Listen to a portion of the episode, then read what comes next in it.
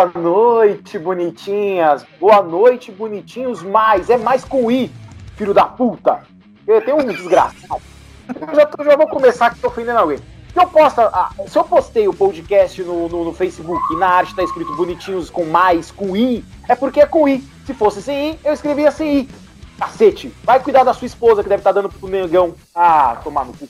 Está no ar o podcast Bonitinhos episódio número 12. Êêê! Muito bom, muito obrigado para você que nos escuta na Bom Som Web Rádio todas as terças-feiras às 8 horas da noite e também às quintas, às 10h30, live ao vivo aqui. Nessa quinta, se Deus quiser, a Tim liberar, a Deus permitir, meus filhos não quebrarem meu notebook, estarei na live de quinta-feira e ela vai rolar. A gente fez alguns testes já na Bom Som Web Rádio, ao vivo rola, pelo menos a gente conseguiu né, testar hoje. Então espero que quinta-feira aconteça, então aguardem a nossa live também no Facebook também na Bom Som Web Rádio. Se você não escutar o nosso programa da terça-feira, você escuta a gente pelas plataformas Deezer, Spotify, iTunes ou Castbox FM. Muito obrigado a todos pela audiência e por estar nos acompanhando por todo esse tempo. Está no ar o Bonitinhos Mais Ordinários, eu vou começar dando boa noite para ele, da voz de, Belu, de Beludo, e vou dar um recado. Se no próximo programa, na próxima live, você aparecer vestido que nem você estava na quinta-feira que vem e de bigode, eu vou te eliminar desse programa. Boa noite, Emerson Nunes. Tudo bem com o senhor? boa noite, boa noite, Luiz. Boa noite a todos os meus compatriotas presentes. Uma ótima maneira de receber os nossos ouvintes, né? Chamando eles de corno, uh, sendo um bom gado brasileiro. É, cara, sobre a live de quinta eu falei, aquilo, aquilo ali era uma homenagem cultural você, você não pegou o aspecto, o aspecto artístico da coisa. Aquilo, aquilo era uma homenagem a Moraes Moreira, um grande ídolo nacional que faleceu recentemente. Você tem que enxergar a coisa com mais profundidade. E não tem como interpretar o Moraes sem o bigode. É isso que eu tenho a falar em minha defesa. Já, mas você já homenageou, agora já pode tirar o bigode. Até quinta. Não, cara, não é, não, é, não é, que eu estou ofendendo os ouvintes, Emerson. O cara nem. Eu estou ofendendo uma pessoa específica, entendeu? Ah, eu postei no, nos grupos de, de podcasts do, do Facebook, o podcast, o episódio 11. O cara vem me comentar que é mais, não é mais. A gente sabe, mas o nome do podcast é mais com I, porque é um nome. Se as pessoas se chamam José Frente, eu posso também me chamar, colocar o nome do bonitinhos mais ordinários com I, né? E aí, entendeu? Então é a grande questão.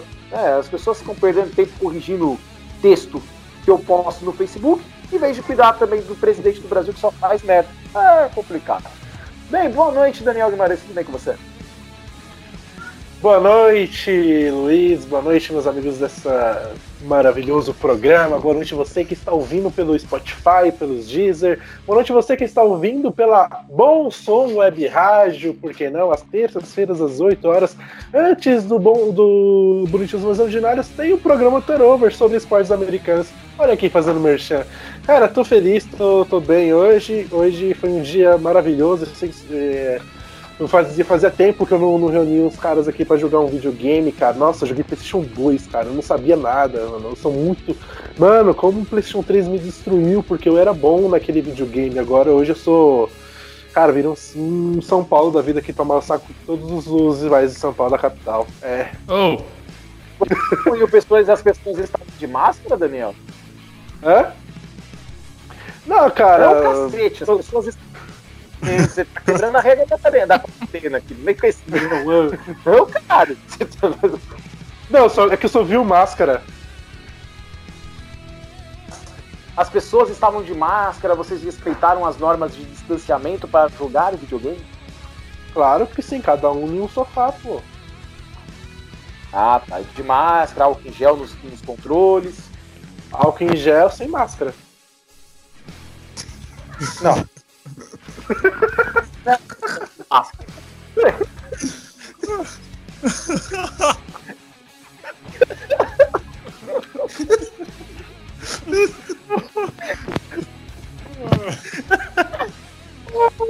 Vamos seguir. Boa noite, professor Jair. E aí, cara? Dá um minuto.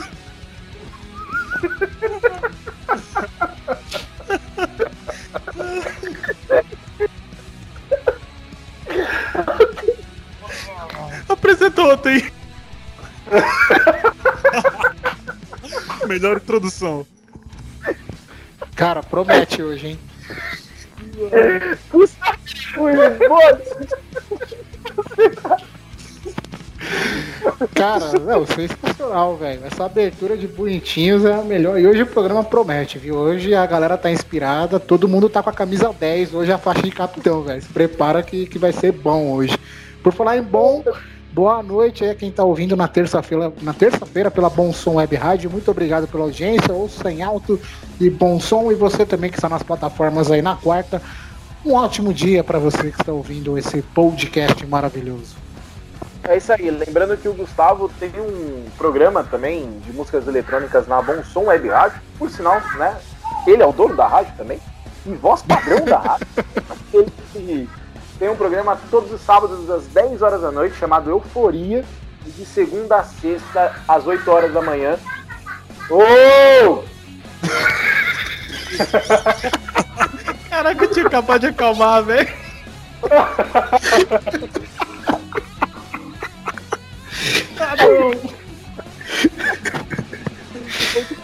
Essas horas o amor é. O Gustavo, É, ele a bate.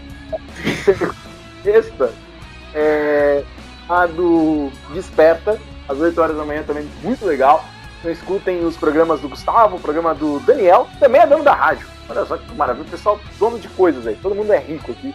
Vamos seguir agora com as apresentações? Acho que agora dá, hein? Boa noite, professor Jário. Você tá, tá tudo bem aí? Olá, ouvintes do meu Brasil. Prazer falar com vocês novamente. Boa noite a todos. Espero que vocês estejam aí confortáveis, seguros e espero que esteja tudo bem com a família de vocês. Boa noite para você que nos ouve aí nas, nas diversas plataformas digitais, por onde chegam as vozes mais bonitinhas e ordinárias do país. Boa noite para você que nos acompanha na Bom Som, melhor rádio web é, estreando aí é, nesses dias de pandemia. É isso aí. Bem, é, seguindo com, com o nosso podcast aqui, enquanto o Jairo foi, sei lá, fazer alguma coisa, é, vamos começar com as notícias. É isso aí. Lembrando que, cara, tem notícia, hein? Meu Deus do céu, semana passa, a gente fica. Tá complicado fazer esse podcast aqui, um episódio semanal, porque a gente não consegue reunir as notícias suficientes, cara. A gente tem que cortar, mas a gente vai começar com o que é importante aqui. O que é importante é pornografia. Bem, Mia Khalifa. A Mia Khalifa é, fez uma petição, né, com várias assinaturas e o movi- o movimento feminista abraçou ela como uma igual e se reuniram, conseguiram as assinaturas para que fossem excluídos todos os vídeos pornográficos. Ai, que pena. Que a Mia Khalifa participava aí de todos os sites eróticos, né, todos os sites de vídeos pornôs, vídeos adultos. Ou seja, os vídeos não tem mais vídeo. Tirou os vídeos da Mia Khalifa lá, Pornhub faliu, RedTube e o Porn, tá tudo tá complicado. Só sobrou os amadores, né? Porque Mia Khalifa, pra quem não sabe, é uma grande estrela da, do filme. Tigresa, né? Oi? Só sobrou os amadores e a Esther Tigresa. Star Tigresa é a a Khalifa, não. não. Gente, é, descu- desculpa aí a, a sumida aí. É, Claro. Se vocês quiserem, depois eu conto o que, que rolou aqui. Tá, ficamos curiosos, daqui a pouco você fala. É, a Esther Tigresa é a minha califa brasileira, né? Ela que também é uma grande, uma grande ídola. Todos os brasileiros recebem várias homenagens pelo Brasil afora, se é que vocês me entendem. E a minha califa ela pediu, né? As feministas ajudaram e vi campanhas. Eu falei, mano, não, cara, não tira os vídeos pornográficos ali da minha califa, não, irmão. Mas tudo bem, tiraram. E aí depois a minha califa fez uma publicidade de um site onde ela vende fotos sensuais. E aí ela sofreu aquele famoso hate da galera, ficou puta com ela, porque ela era contra a pornografia e ela ganha dinheiro com a pornografia. Gente, é a Mia Khalifa, né? Vocês esperavam que ela fizesse o quê? Que ela vendesse livros sobre Jesus? Não, não vai acontecer, né? Bem, é, teve uma, uma parte do movimento feminista que apoiou, falando que ela era uma mulher e que ela estava se empoderando, porque os vídeos iam ser publicados por ela, ela ia ter controle do que ia ser feito. Já uma outra parte do movimento feminista, ele acha que a pornografia feminina é um ato machista não um ato de empoderamento feminino, né? E sim que a exposição da mulher é uma atitude machista. Vamos a ele, que mais entende do movimento feminista, já que é quase uma mulher. Emerson Nunes, que, que você, qual é a sua visão da minha califa? Você prefere ela de quatro ou ela de ladinho? Isso eu prefiro manter em segredo. É. Bom, cara. E a, e a minha califa vai ser o típico, né? Ela casou. Exatamente. Agora, agora eu tenho interesse tanto nos vídeos quanto na pessoa, né, cara? Antes de ser casado não, não, me, não me interessa. Não, não gosto desse tipo de coisa. Se não for pra estragar casa, casamento dos outros, não vale nem a pena mexer com mulher. É. Brincadeira, porém depende. Eu não preciso, eu tenho estrada, minha estrada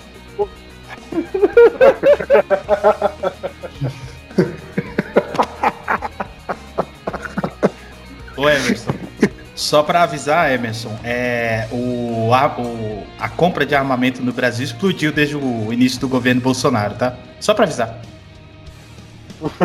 certo, tudo bem, tá, tá anotado aqui, tá bom? Mas pode ficar tranquilo, eu não sou talarico de amigo. Hum, vai construir o seu colete à prova de balas, né, mas caso o cara esteja armado. Não, que isso, eu vou, vou me precaver, né? Às vezes pode acontecer de ter uma bala perdida de um cara que você conhece aí. Tudo bem, tudo bem. São tragédias da vida. É. Mas falando sério, cara, é... esse caso da minha califa é tá muito problemático, né, velho? Porque assim, eu acho que ela tá certa e ao mesmo tempo ela tá errada, tá ligado? Por quê?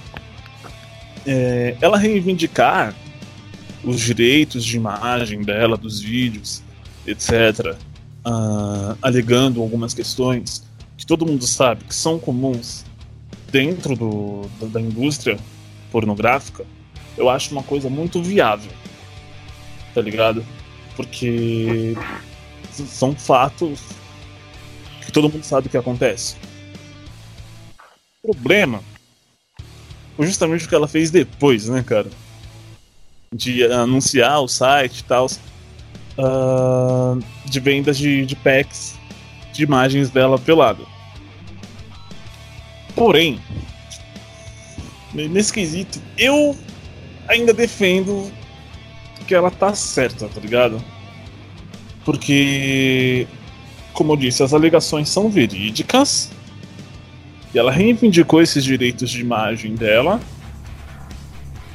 Em tese, uh, para desvirtuar a imagem dela daquele, daquela parte em comum, né, do, do, do setor pornográfico, das, das gravações, né, justamente para que ela passasse a ser mais dona da própria imagem e pudesse usar isso para de alguma forma uh, tornar a imagem dela financeiramente rentável com imagens. Imagens as, as, as quais, né, é, diferentemente das gravações, ela não sofreu nenhum tipo de abuso e nem nada do gênero. Então eu particularmente achei viável, cara. Acredito que ela tenha não tenha tido o timing correto para isso, que ela deveria ter sido mais clara no momento em que ela reivindicou o direito de imagem do vídeo. Mas o ato em si eu não achei nada incorreto, nada de, de se julgar, sabe? Como acabou acontecendo.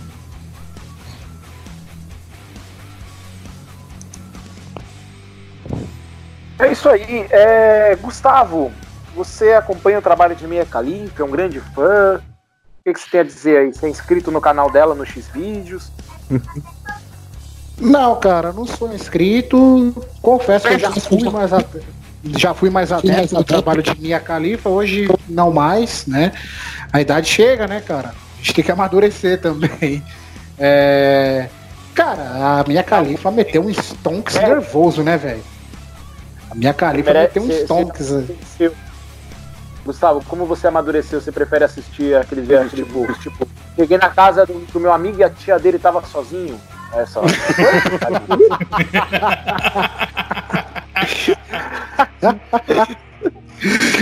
Aliás, cara, deixar registrado, os melhores pornô é aquele que, tipo, o bagulho é tão natural, mas tão natural que acontece, assim, do nada, né? É muito natural, né? Natural, a né? mulher, o encanador tá lá trocando o sifão da pia e do nada a mulher já levanta o vestido e dá pro cara. Então, é muito natural, cara. É, essas historinhas pornográficas é muito bom.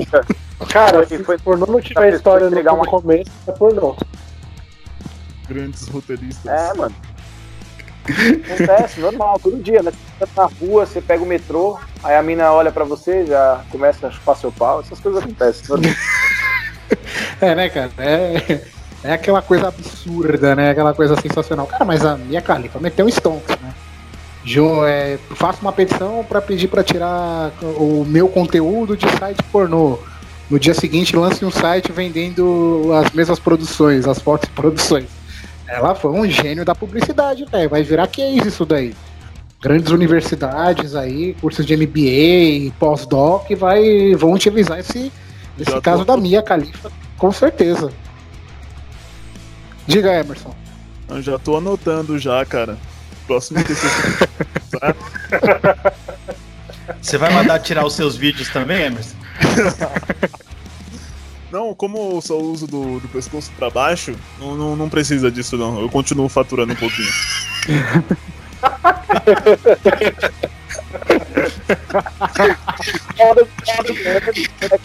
cara, muito, cara, muito assim. Ai, velho. Então, cara, mas ela tá... deixou a galera aí meio meio puta da vida, né?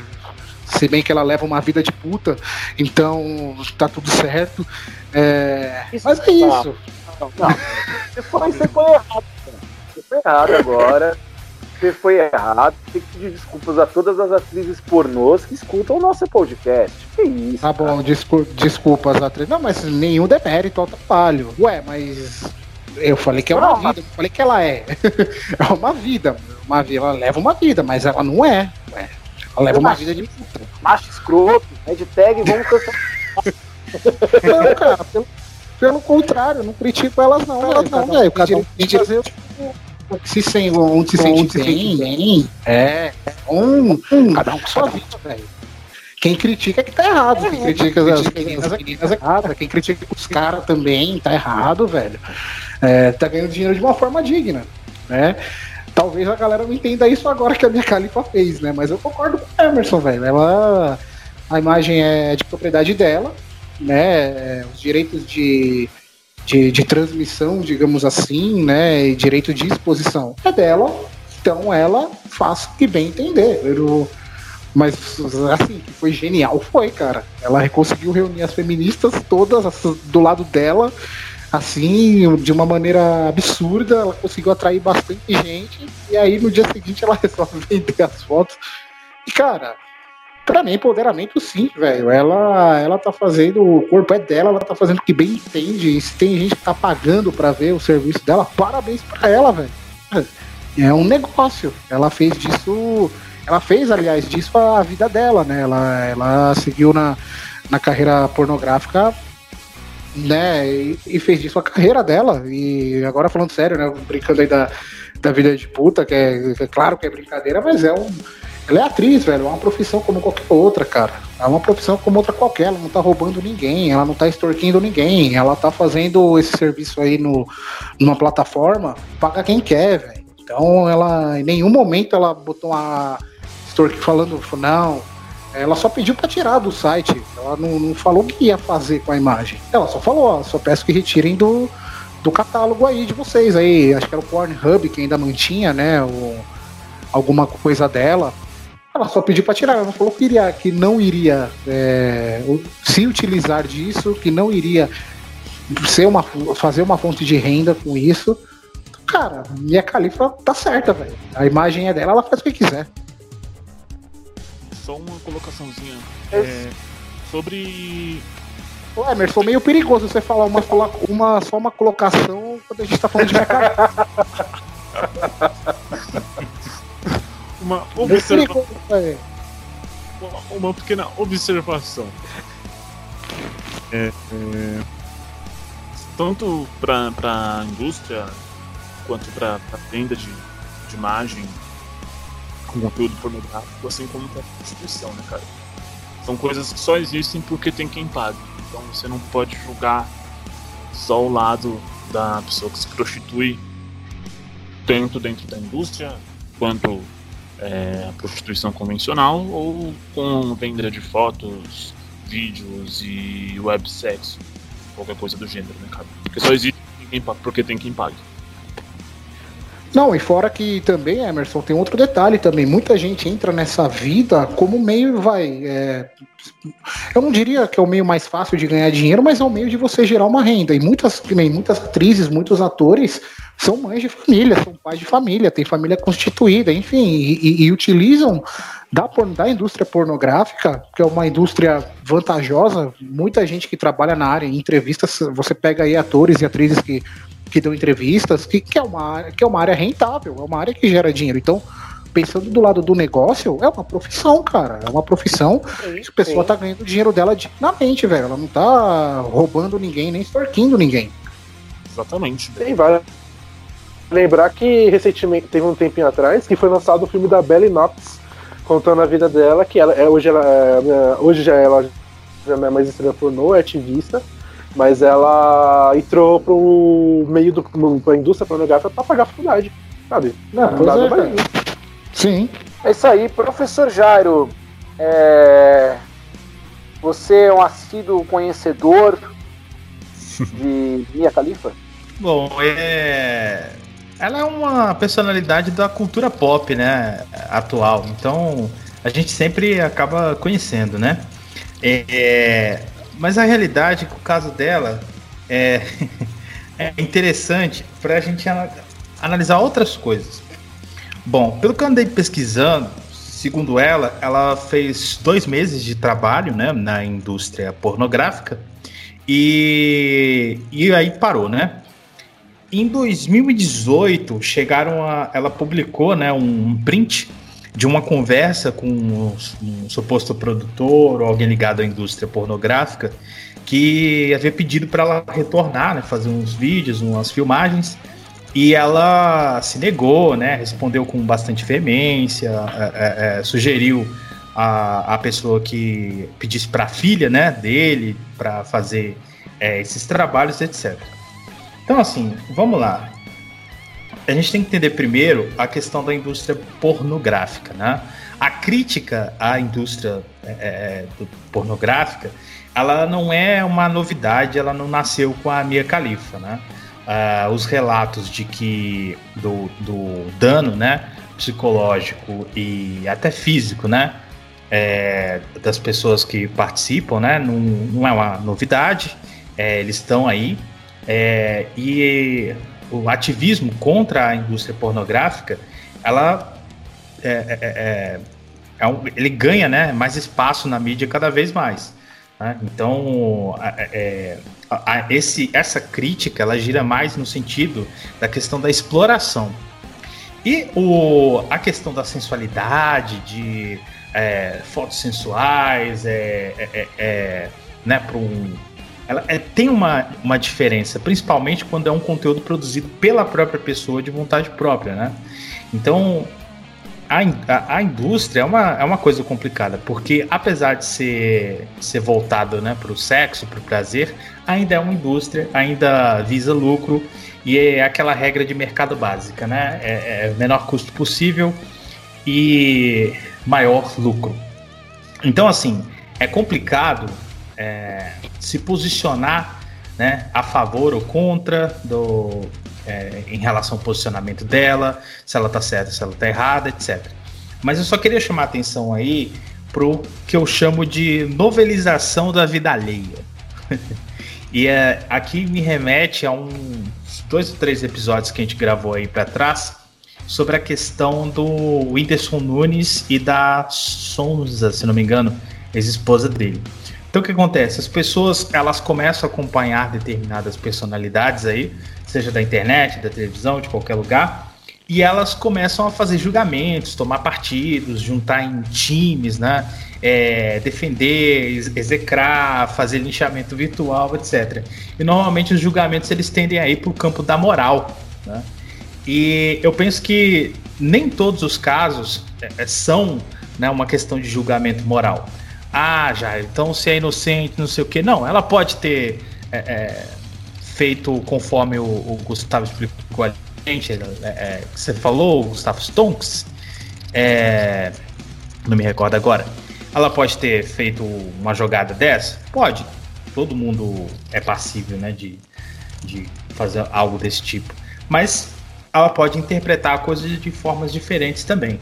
Então eu acho que mais do que ir para o julgamento moral, é, é, mais interessante a gente tentar enxergar o lado é, humano e social desse tipo de crítica, desse tipo de ativismo.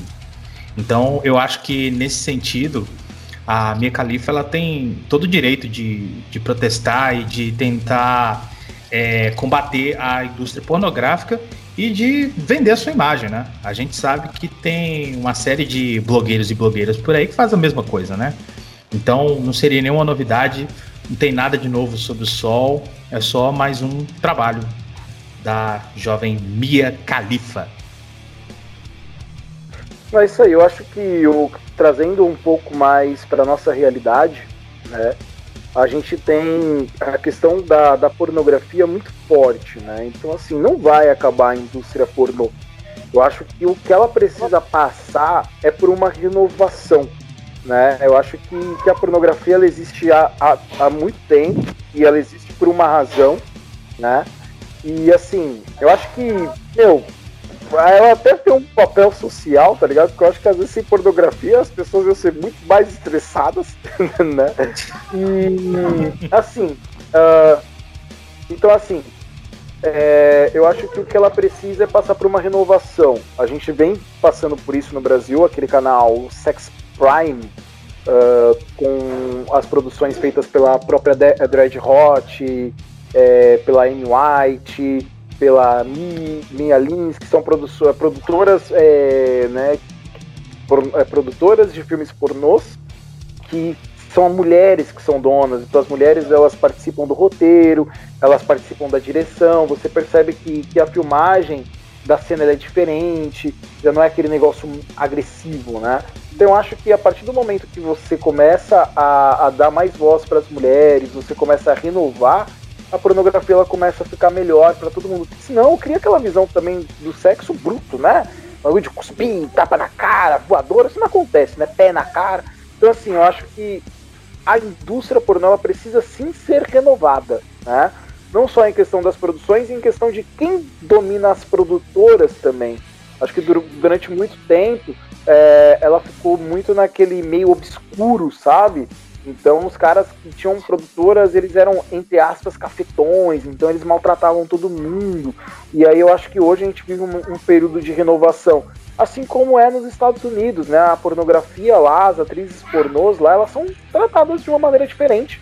E eu acho que também tem todo aquele detalhe cultural. O Sal falou brincando, mas tem muita gente que tem aquela visão de que uma atriz pornô é uma prostituta e não é, né? Então, também passa por esse problema cultural, principalmente no Brasil, né? Que por incrível que pareça, ao mesmo tempo que é um país que, que trata meio escondido, né? Porque o Brasil ele, ele é um país que esconde, né? Tipo, você, as pessoas vão no motel, elas ficam com medo de alguém ver. Elas vão assistir pornô, elas entram numa guia anônima. Elas fazem a conta no sex, é, no sex no, no X vídeos, elas usam um, um e-mail diferente. Então, ou seja, a gente, é, elas passam na rua e veem a prostituta, elas atravessam. Só que o Brasil é o país que mais consome pornografia no mundo, né? Então, assim, quanto mais a gente esconde, mais a gente faz. Eu acho que também passa por um momento, a, um momento importante a indústria pornô e a cultura também da, das pessoas devem ser atualizadas. Né? Luiz. Daniel Guimarães. Oi, pode falar, professor. E, e, não só a questão do, do sexo bruto, né?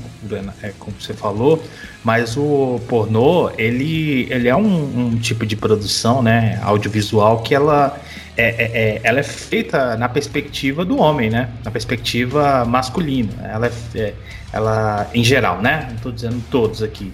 Então, isso para a cultura em geral, principalmente para a cultura do machismo, tem um impacto negativo poderosíssimo, né? Então essa, essa toda essa renovação da qual você está falando, ela passa também por uma mudança de visão, é, seja dos homens, é, é, é em relação da visão dos homens em relação às mulheres. E tudo isso é importante. É isso aí. E vamos ao Daniel, que é o mais jovem daqui, e que mais também deve bater punheta. Qual é a sua opinião sobre a Mia Khalifa, Daniel? Agora que você tá solteiro, Daniel, ah, você aumentou mais o consumo da, da pornografia, cara? Ah, deixa eu ver. Hum, pensou demais, hein? Não, acho que não mudou. Precisa responder, não... né? A gente É, que ia falar que não mudou muita coisa. Nossa!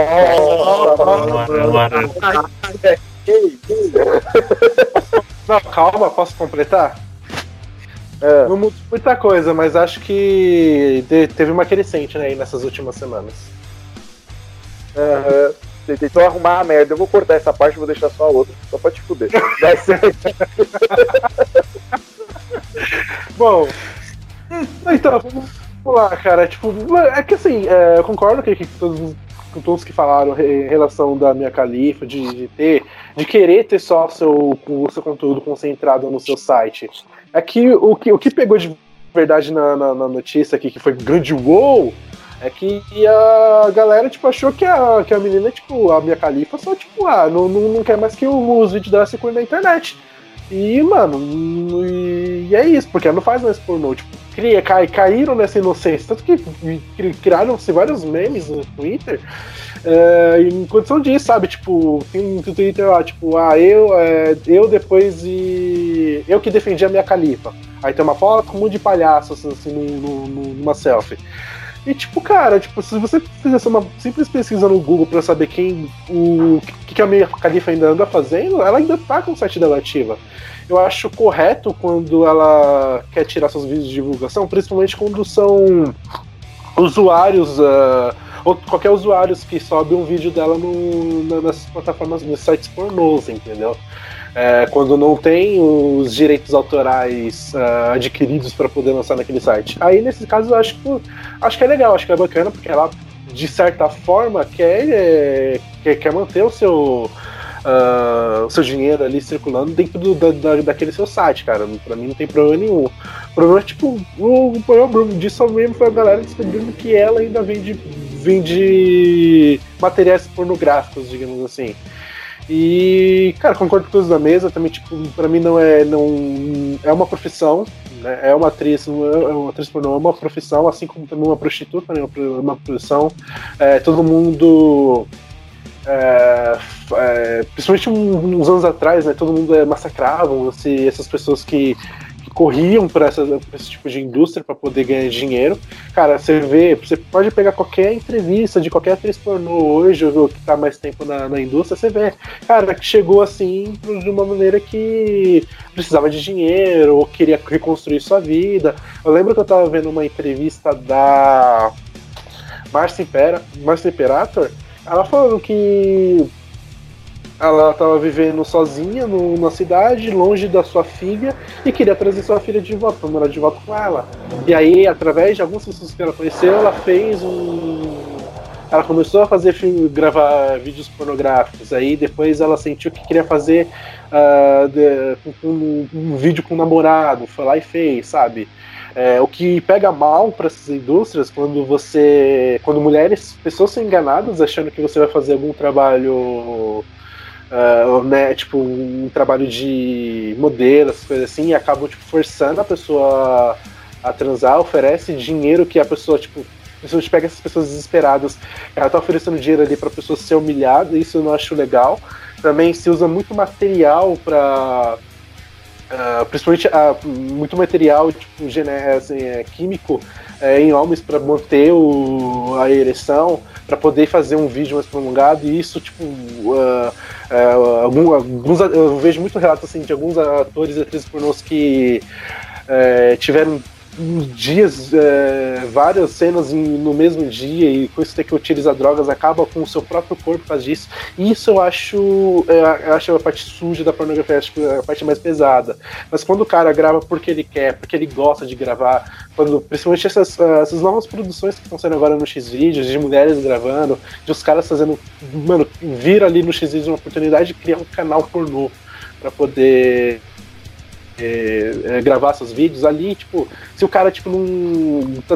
É ele mesmo que tá, se, tá se induzindo a isso, para mim acho ok, sabe? Quando é uma coisa natural, digamos assim, é, eu acho válido. Só não pode, só não pode valer aquele negócio tipo de você forçar uma pessoa a gravar, adquirir os direitos da, de imagem daquela pessoa para poder uh, jogar na internet. Depois a, aquela pessoa que tipo, depois se sente humilhada, que não queria é, que fez aquilo por conta da, da, da, situação do momento que ela está vivendo, aí é, depois ela, não, ela fica com vergonha, porque a sociedade vai, vai é, apedrejá-la de forma como que ela se fosse uma pessoa mais lixo do mundo. Enquanto a gente pode ver aí que uh, pessoas matam, pessoas roubam, né? Você vê os gigabatados de é, roubando, querendo o crime do colarinho branco, e para elas, tipo, é, tanto faz, né? Só, só, vão lá ser presos, ou senão não são presos, e vida que segue. Só vamos ligar para quem fez pornografia. Então, eu acho válido quando ela quer retirar esses, é, os vídeos dela, assim, de maneira que não tem os direitos é, de usar não tem os direitos autorais. Aí ok, né? Tipo, o que pegou mesmo foi essa as pessoas que não souberam o que ela tá fazendo hoje, né? Como se ela, tipo, sumisse do nada na, na pornografia. Até porque, tipo, não, não que ela não poderia, porque tem atrizes que saíram do, do meio pornô, por exemplo, a Sasha Grey, que ela tipo, uma grande conhecida no, nos anos atrás, e agora, tipo, ela decidiu sair do pornô, assim, é, ela se aposentou com 22 anos e para fazer, para escrever, uh, se dedicar sua vida à literatura. Então, tipo, é super válido, só é, que eu acho super válido que a minha Califa buscou, só que eu acho que a galera que, tipo, militou demais e esqueceu de precisar ainda quem é ela, ou seja, o que falta muito na, quando você vai militar alguma coisa é pesquisar aquilo que você está defendendo, né? Ô, ô, Luiz, você falou da parte da renovação né, do, do mercado do mercado pornográfico, cara, tem, um, tem uma visão que tá até aumentando bastante, que é, por exemplo, as mulheres fazendo cenas lésbicas, né? As cenas lesbianas. Atrizes que até então nunca tiveram essa experiência estão começando a ter porque é um público que está crescendo, né? As produtoras, enfim, ou até mesmo aquelas aquelas filmagens independentes, né? Aquelas de pequena pequeno porte elas estão investindo bastante nessa parte, né? Eu estava lendo uma matéria de que cresceu, porque o interesse das mulheres pelo, pelo, pela indústria pornográfica cresceu também. Então tá meio quebrando esse tabu e desmistificando que, que a indústria pornográfica é, é, é meramente masculina, é essencialmente masculina. Não, as próprias mulheres estão mudando isso, consumindo mais esse tipo de, esse tipo de mercado, né, esse tipo de, de serviço. Então aumentou bastante também, visando isso, visando aquelas mulheres que se sentem atraídas pela situação do, do lesbianismo e as próprias atrizes estão se adequando, porque tem relatos de algumas que realmente foram começar a ter essa experiência, né, essa experiência bissexual agora, tipo, recentemente. Que até então antes não se pensava nisso. Até, até nisso, então, né, tá se iniciando uma renovação aí mas, mas talvez pro, pro público, digamos, pro público homossexual, né? Pro hétero, talvez ele, ele continue saturado ainda, mas pro homossexual vai deve vir bastante coisa, porque quando a, a galera tá se impondo, estamos em tempos em que a galera tá, tá, tá mostrando suas opiniões, que não tem medo de, de, de falar a sua, a sua opção sexual né? Não tem medo de falar da, da, das preferências que tem. Então, o, o, o pornográfico está começando a enxergar também um pouco esse lado da, das pessoas da, da classe LGBTQ+, também. Uh, e só, de, só uma informação, que não é de hoje que vem saindo notícias assim dizendo que as mulheres consomem mais pornografia do que homens, né? Que se achava Exatamente. que era uma indústria totalmente, totalmente masculina, não as mulheres também consomem, consomem pornografia. E, tipo, a, quem milita, tipo, a favor, a, eu só compro pornografia por tal, tal coisa. Cara, se você pega uma indústria que realmente trata mal as pessoas, realmente, você tem que se lutar contra. Mas agora, tipo, você só. Uh, você só generalizar ainda toda a indústria pornográfica, esquece que também tem mulheres que gostam de pornografia. É isso aí. É que é mais escondido, né? A gente ainda vive numa, numa cultura onde ainda a mulher não pode falar abertamente. Não que ela não pode, né? Mas ela não se sente confortável em falar abertamente muitas vezes que ela gosta de pornô, que ela assiste, sabe? É, é algo que a sociedade ainda vê com maus olhos. Eu não vejo problema. Todo mundo assiste. E para você começar assistindo pornô, você que nunca assistiu, eu vou dar uma dica Emanuele no Espaço. É o primeiro filme para você se habituar à pornografia. Se você não tiver labirintite, porque pessoas que têm labirintite não podem assistir porque a câmera gira pra caralho. Isso pode gerar algum problema de saúde. Então, eu aconselho Emanuele no Espaço. Esse é o conselho dos bonitinhos mais ordinários. Bem, é, a gente estava conversando sobre a pauta no grupo. O Jairo mandou oito, oito ou sete pontos. Aí eu falei para ele: vamos fazer quatro senão vai ficar com 5 horas a gravação. A gente tá com uma hora quase já de gravação e a gente falou do primeiro tópico. Então, para vocês verem como realmente os assuntos eles vão decorrendo.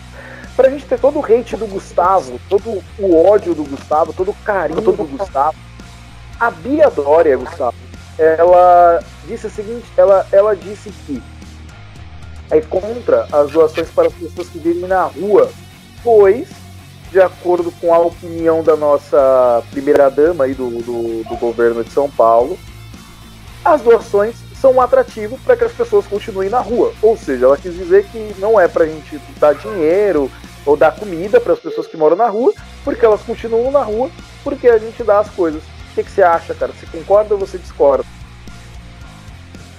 Bom, vamos lá. Come, começando a falar de Biadora, né? Biadora, hum, bom, pela cara dela, ela parece o Jinx do, do Pokémon, né? Quem assiste Pokémon aí sabe. Ela tem a boca do Jinx, velho. Dá, dá, dá uma olhada depois, dá uma pesquisada no Google. É Jinx, é J-Y-N-X. Procura Jinx no, no, no, Google que você vai ver. É a Biadora, cara. É a mesma boca. A boca é igual, velho. Cara, que imbecil, né, velho? Mas, mas se justifica, né? Porque o marido dela mandava jogar água em Mendigo, no centro de São Paulo, né? Em época de frio, agora, na época do inverno. Então, a gente vê que é um pensamento da família, né? É ali, tá, tá seguindo a cartilha de casa, né?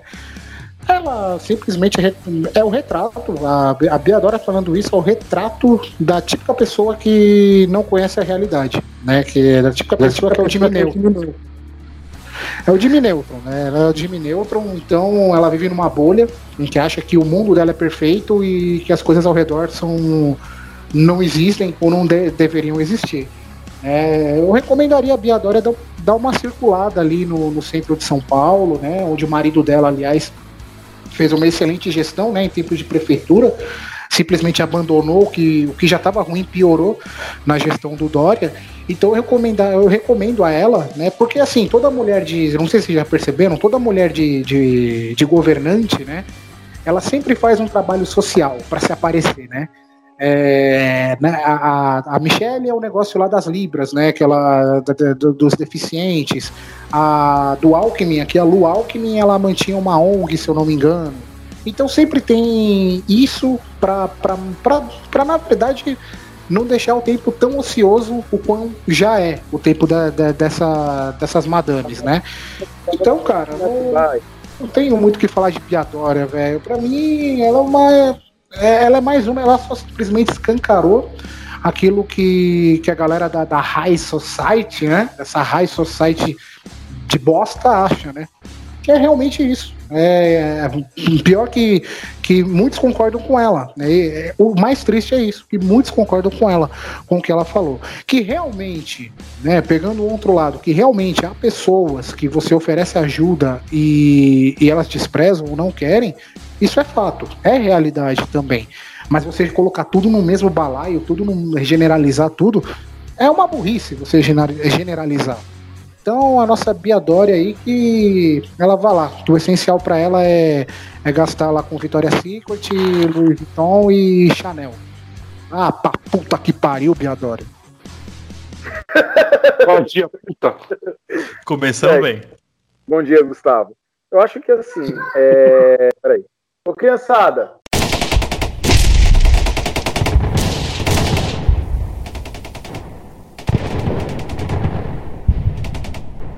Eu contei uma história aqui para as crianças para ver se Não vai, cara, não vai amor. Me fala não. que você vai cortar isso, por favor. Pelo amor de Deus, senão eu sou preso, né? Pô, né? Eu não vou conseguir gravar hoje.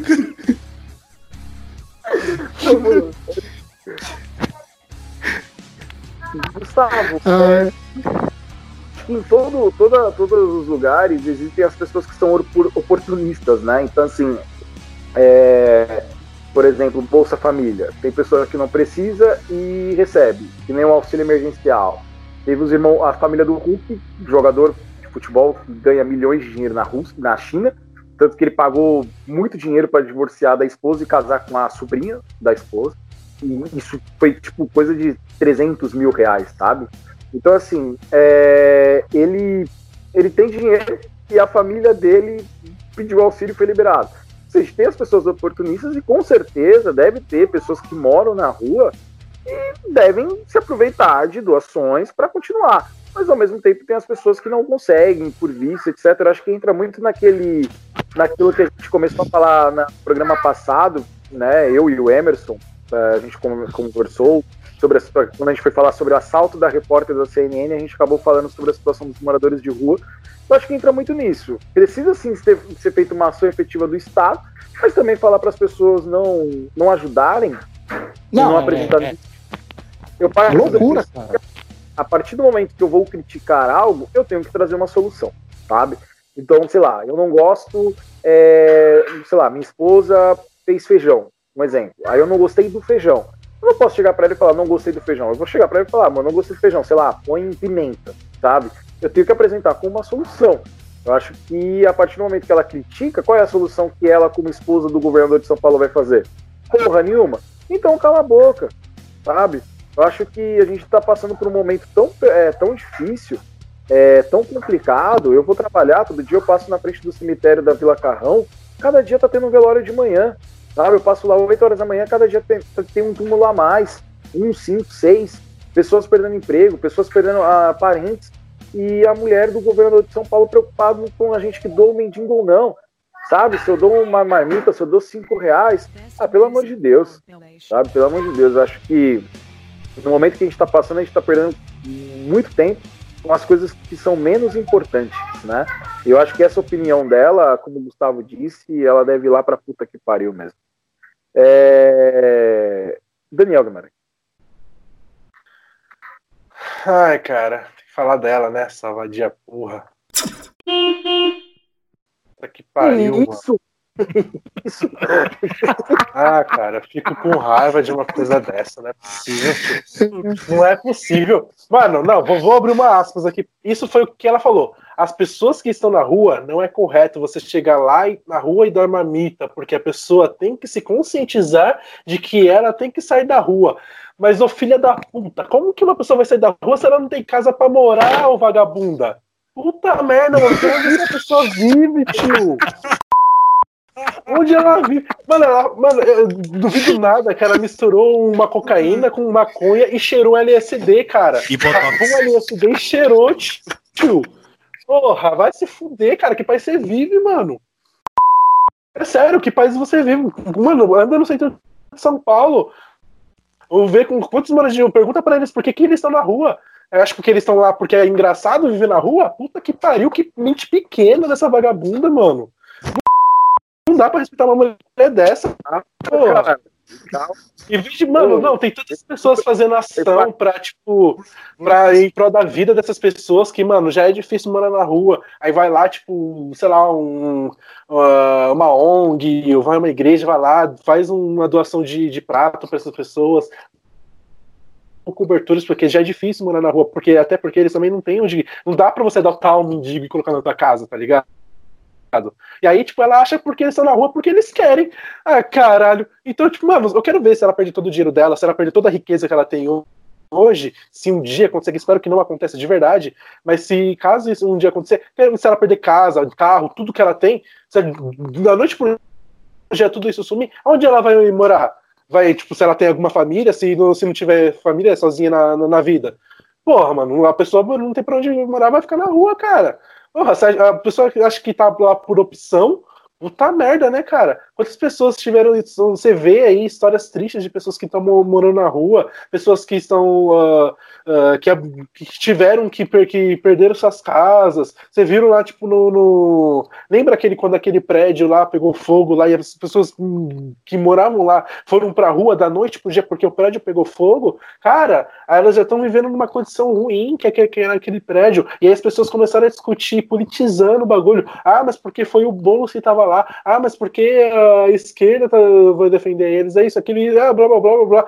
Mano, as pessoas estão perdendo tudo que elas tinham, cara. E aí é assim que começa a história de moradores de rua, cara. É um barraco que pega fogo numa favela, que aí as pessoas não têm como reconstruir de novo, porque elas não têm dinheiro.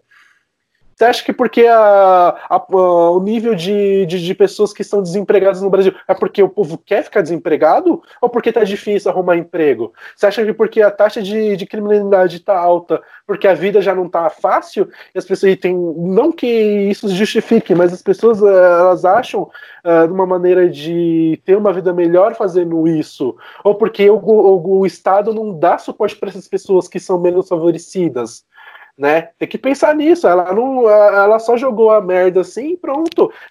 Aquilo que o Luiz falou, mano. Se você vai criticar uma coisa, você tem que trazer alguma solução. Ela só trouxe, cara, é, é, ela só cuspiu merda e vomitou bosta, mano.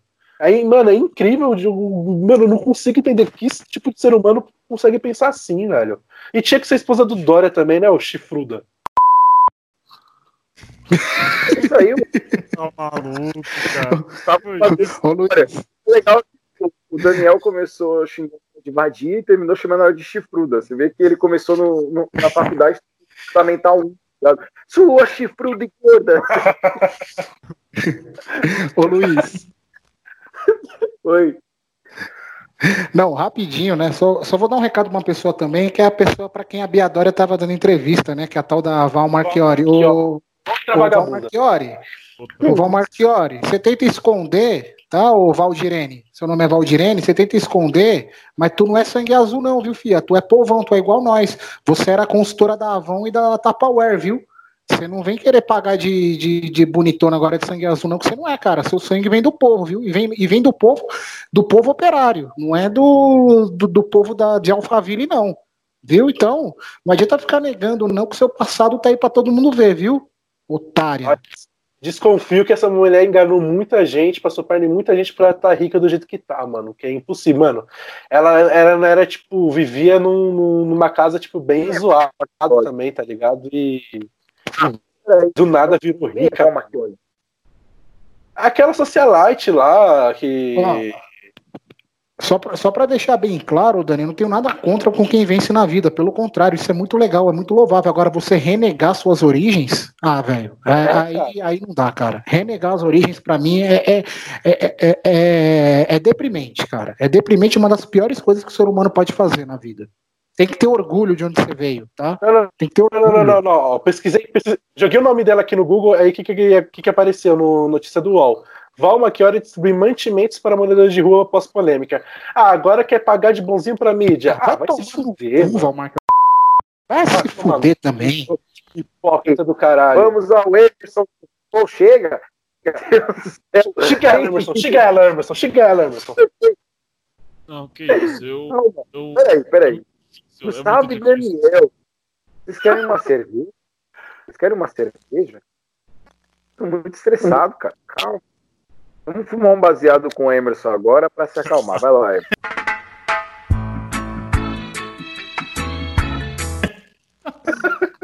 Agora, né, nessa situação de pandemia, não dá para passar porque é arriscado, né? Aí cada um bola ah, é. o seu. Cada um bola o seu por causa do distanciamento. Você passar o em gel na hora de bolar um baseado, Emerson, ou não?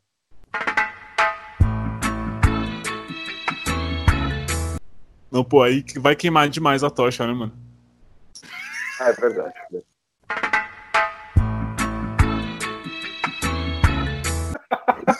Caralho, que pergunta, velho. Que conversa, né, velho? Papo de faculdade de. É, cara, vamos lá. Vamos lá. É, tem tanta, tanta coisa errada assim em vários níveis, né, cara, nessa fala da, da esposa do João Dória. É, e lembrando, ela falou isso, mas esse ano ela está auxiliando na, na campanha do agasalho, né? E é, tipo, é muito bizarro ela fazer um comentário desse enquanto ela está à frente de um dos maiores projetos para você ah, auxiliar pessoas em, em condições precárias, né? Tanto moradores de rua quanto ah, pessoas que são finan- financeiramente desfavorecidas. É, cara, bom, vamos lá. Tem um dado, né, que mostra que 35% das pessoas que moram em situação de rua é, alegam que estão em situação de rua porque tem problemas com drogas. A maioria delas por álcool, né? Mas aqui é colocado dentro de um contexto geral. 29,8% se encontram nessa situação em decorrência de desemprego. E 29,1% por desavenças familiares, cara. Então, saca só todos, todos esses problemas estruturais que a gente tem aqui. A gente tem desde problemas que devem ser tratados como saúde pública, eh, a problemas de políticas públicas, como por exemplo o desemprego, e problemas de relações familiares. E uma coisa um pouco mais interna, mas para falar disso já seria uma outra coisa. É, de um modo geral, fica muito nítido que as pessoas não se encontram naquela situação porque plenamente elas quiseram, mas elas foram impostas a essa condição. Naturalmente, essas pessoas vão precisar de ajuda. É... Óbvio que há né, quem alega em morar na, na rua por acreditar que, que, vai ter uma liberdade maior. Um exemplo disso se encontra na Avenida Paulista. Você tem vários hippies que são moradores de rua, só que eles vendem arte eles se sustentam com a sua arte, mas eles moram na rua. Saca que são pessoas desprendidas da sociedade, mas aí elas, né, de uma maneira geral, se botam naquela condição e principalmente uh, conseguem encontrar em, em, um método de trabalho uma fonte de renda, justamente entendendo que aquilo é uma, uma escolha delas, tá ligado? Então são duas, são duas situações completamente diferentes. Não sei necessariamente se de, dessa gente, mas de qualquer forma é uma fala extremamente bizarra. E como o Gustavo disse, que mostra o quão ela é desconexa da realidade. Assim como qualquer pessoa que vive na, nas condições que ela vive, né, cara? Um luxo absurdo, sabe? Morar nos jardins. É... Eu acho que o bairro que ela mora, na verdade, agora entrando em uma, uma questão social, é até interessante. Porque o bairro dos Jardins ele fica ali um pouco depois do, do Baixo Augusta, né? Do, do Alto Augusta, na verdade. Se você vai subindo aquela região, pô, só casarão, tal. Dificilmente você vê alguma pessoa em condição de rua por lá, que é curioso de você pensar. Quando você atravessa pra lá, né, terminou de subir Augusta pro, pro outro lado da, da, da Rua Augusta, cara, você vê morador de rua pra cacete, tá ligado? É, vários prédios abandonados, que às vezes estão ocupados por pessoas em condições precárias também. Saca? Então, independente do que ela fale, eu eu, é uma coisa extremamente maldosa. Sabe? E eu, eu não acredito que tenha inocência também nessa fala. É, e uma experiência própria, assim. Em 2018, né, eu gerenciava um e-commerce tal, e beleza. É, a minha chefe, né, minha, minha superior, ela era uma pessoa tipo, extremamente rica, tá ligado? Extremamente rica mesmo. Tipo, a mãe dela é dona de uma marca de ternos popular, por assim dizer. Uh, uh, Tanto que ela morava ali na região do, do Borba Gato, né? Que é um dos pisos mais caros de São Paulo. E beleza. A gente conversava normal tal.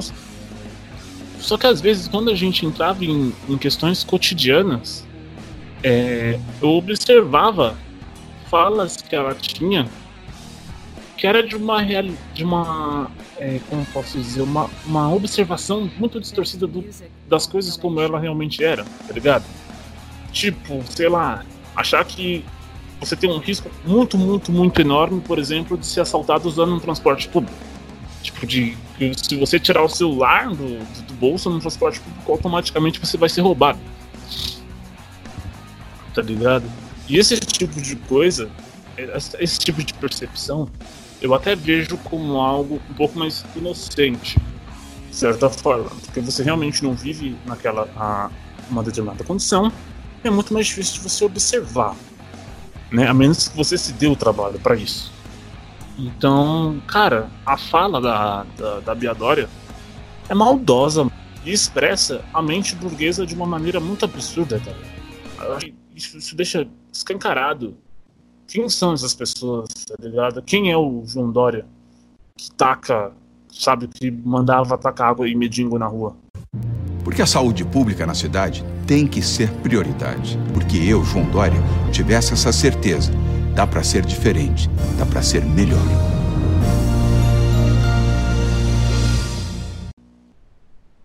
É um absurdo, cara. É um absurdo. É isso, é isso. Eu não vou xingar ninguém, mas eu estou puto. É isso aí, eu não vou julgar ninguém, mas eu estou puto. É uma, uma frase muito bonita. Professor Jairo. Olha, gente, meu peixe se mexeu. Pra quem não sabe, eu comprei um peixe que tá se mexendo. Não. É um peixe coruja. Ele dorme de dia, acorda de madrugada. Professor Jairo, o que, que você tem a dizer sobre a, a, a polêmica opinião da Bia Dória? Ah, tá. Achei que o peixe coruja era porque senta no pau e arregala o olho. Que isso, mano? Que isso, cara? que isso? Do nada, assim. Tem que soltar essa na hora da minha fala, pô. Desculpa. Vocês fazem eles rir, faz ele rir. Não consegue falar. Peraí que eu vou conseguir. oh, eu tô cara. rindo dele. Tem que pariu.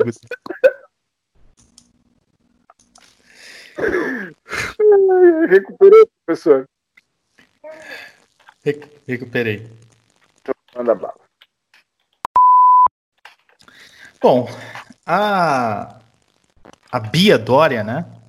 A esposa do nosso queridíssimo governador do estado de São Paulo, é, ela, quando a gente analisa como um fato isolado, a primeira imagem, né, o primeiro sentimento que vem na nossa mente, assim, na nossa cabeça, é de que ah, essa mulher é um monstro, essa mulher é terrível, né? Mas eu penso que a gente tem que analisar isso um pouco mais a fundo. Essa senhora, ela, ela nada mais é do que uma expressão. Ela é um, ela é uma forma é, acabada do que é a elite brasileira, né? Uma elite que é completamente descolada da realidade que ela vive? Intoxicada por aquele discurso falso da meritocracia, de que todos têm as mesmas oportunidades e de que se eu consigo sucesso, o filho do pobre na favela consegue sucesso também. E, enfim, é um, é um, um discurso vazio, né? um discurso raso, simplório. É, essa mesma elite que tem uma mentalidade ainda é, é muito. É, com, com raízes, né? É, escravistas, porque não se enganem, né? A escravidão foi abolida, mas a condição de, de servidão ela nunca deixou o país. A mentalidade de Casa Grande Senzala nunca deixou a realidade brasileira, né? Os escravos de ontem se tornaram subcidadãos de hoje. são pessoas que são invisíveis para essa elite da qual a nossa querida Bia Dória faz parte, né? É uma elite que é burra, é uma elite que milita contra o desenvolvimento político, econômico e principalmente social do país. É uma elite que se sente satisfeita em ver o outro na miséria, desde que ela consiga ter dinheiro suficiente para levar os seus, seus filhos para Disney todo ano. São essas pessoas é, que estão nos cargos de liderança do país, né? E essas pessoas, elas têm sempre muito forte essa coisa da ideia, essa ideia da caridade com elas, né? Eu particularmente vejo que a caridade, na maioria da, da, das vezes, ela é, uma, ela é uma questão cruel, porque a caridade, você não. O, o, o interesse. Eu não estou generalizando aqui, não, tá, gente? Mas eu estou falando num contexto bem específico. É, e nesse contexto, a caridade ela quer, ela quer fazer um, um ato ali, uma coisa é, é, é, é bonita, mas isso não tem a ver com altruísmo. Isso tem a ver com autorrealização pessoal da pessoa que está fazendo aquilo lá. Não há um desejo real né, concreto de mudar a vida daquelas pessoas que estão lá. Então, quando essa senhora diz que a pessoa tem que se conscientizar de que ela deve sair da rua, ela não sabe o que ela está falando. Ela acha que a pessoa que está na rua ali é uma pessoa que não consegue ser um empreendedor e ter trânsito em Brasília. Não é possível, deve ser. Né? É a mesma coisa de você chegar para um cadeirante e falar: olha, você tem que se conscientizar que você consegue andar. Né? Então é um discurso imbecil, um discurso idiota. É, e só um dado aqui para reativar a rage aí de vocês, principalmente do Gustavo e do Daniel, gostei de ver. Essa senhora, ela gere o Fundo Social de São Paulo que presta assistência é, a pessoas em situação de vulnerabilidade. Percebe? O, qual que é o papel dessa senhora? Então, ela se encaixa perfeitamente dentro de uma realidade onde os ministros da educação odeiam educação, onde os ministros da saúde é, é, trabalham contra a saúde e onde o ministro do meio ambiente é, é um verdadeiro assassino do meio ambiente. Essa é a realidade que a gente está vivendo. Então, enquanto essa elite nossa é, não for alterada, enquanto não houver uma mudança estrutural concreta na sociedade, é, isso vai permanecer. Então, essa mentalidade vazia, rasa, cruel e escravista dessa elite, ela vai, ela vai continuar. E é isso que a gente vê nos programas de TV, na, na, é, é, na televisão, no, no, nessas revistas, é, o culto a essas socialites, né? Pessoas que têm aquela vida glamurosa e tal. É, e, esse, é um mundo que não existe, é um mundo que é sustentado com base na exploração de uma série de outras pessoas. Então, é frase, são frases, na verdade, porque ela não disse uma só, né? São frases infelizes, são frases alienadas, frases imbecis, frases de quem tem uh, a profundidade erudita e teórica de um prato Duralex. Então, senhora Bia Dória, eu recomendo muito para a senhora que a senhora visite as, as comunidades pobres, visite a rua, as ruas, converse com os moradores de rua de São Paulo e de outros lugares se a senhora tiver oportunidade. E mais do que isso, estude. Faça algo de útil para você, para os seus filhos e para o Brasil. Obrigado. É isso aí. Vamos só algumas rapidinhas aqui que a gente não vai, não vai comentar. Algumas rapidinhas depois desse lindo, dessa linda exposição do professor Jairo. Os netos do Luiz Gonzaga divulgaram nota de nojo por uso de música do compositor em live do Bolsonaro. Marley, Marley, né, pai? Trabalho que Vamos dar umas rapidinhas, a gente não vai comentar, mas são rapidinhas mesmo. O cantor Kanye West é, divulgou aí a sua, anunciou né, a sua candidatura à presidência dos Estados Unidos. E também os netos de Luiz Gonzaga divulgaram nota de nojo por uso de música do compositor em live do presidente do Brasil, Jair Messias Bolsonaro. Já que a gente puxou Jair Messias Bolsonaro, vamos atualizar as notícias sobre o Ministério da Educação. Há um dia atrás, Decotelli, mano, Decotelli, Decotelli, você é um ridículo. Decotelli, ele é um ridículo, cara. Não tem como. Não tem como. Tô com raiva desse maluco. Ó, ó, ó. Ele atualizou o currículo dele para incluir a breve passagem do Ministério, Ministério da Educação. Que passagem, Decotelli? Que passagem, Decotelli? Meu Deus cara direito. O cara, o cara, essa passagem do Ministério vai ficar junto com o diploma dele de Rosário. Pelo amor de Deus, mano. Não, não. Inclusive, inclusive é o melhor ministro da educação do governo Bolsonaro até o momento.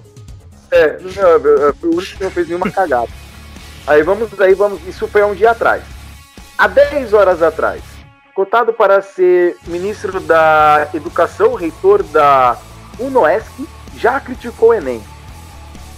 E há 9 horas atrás, o Renato Feder, que era cotado aí para ser ministro da Educação, ele recusou o convite para assumir o Ministério da Educação, tá? Então nós temos uma bomba. O cotado para ser o novo ministro da Educação é o reitor da Universidade do Oeste de Santa Catarina, desde 2014. O nome dele é Aristides Simadon. Ele é cotado para ser ministro da Educação. A informação foi divulgada pela CNN. Tá? Então, é, cadê? Ó, em 2018, na página do Facebook, o Simadon, Simadon, ele escreveu que Enem é exame para nada.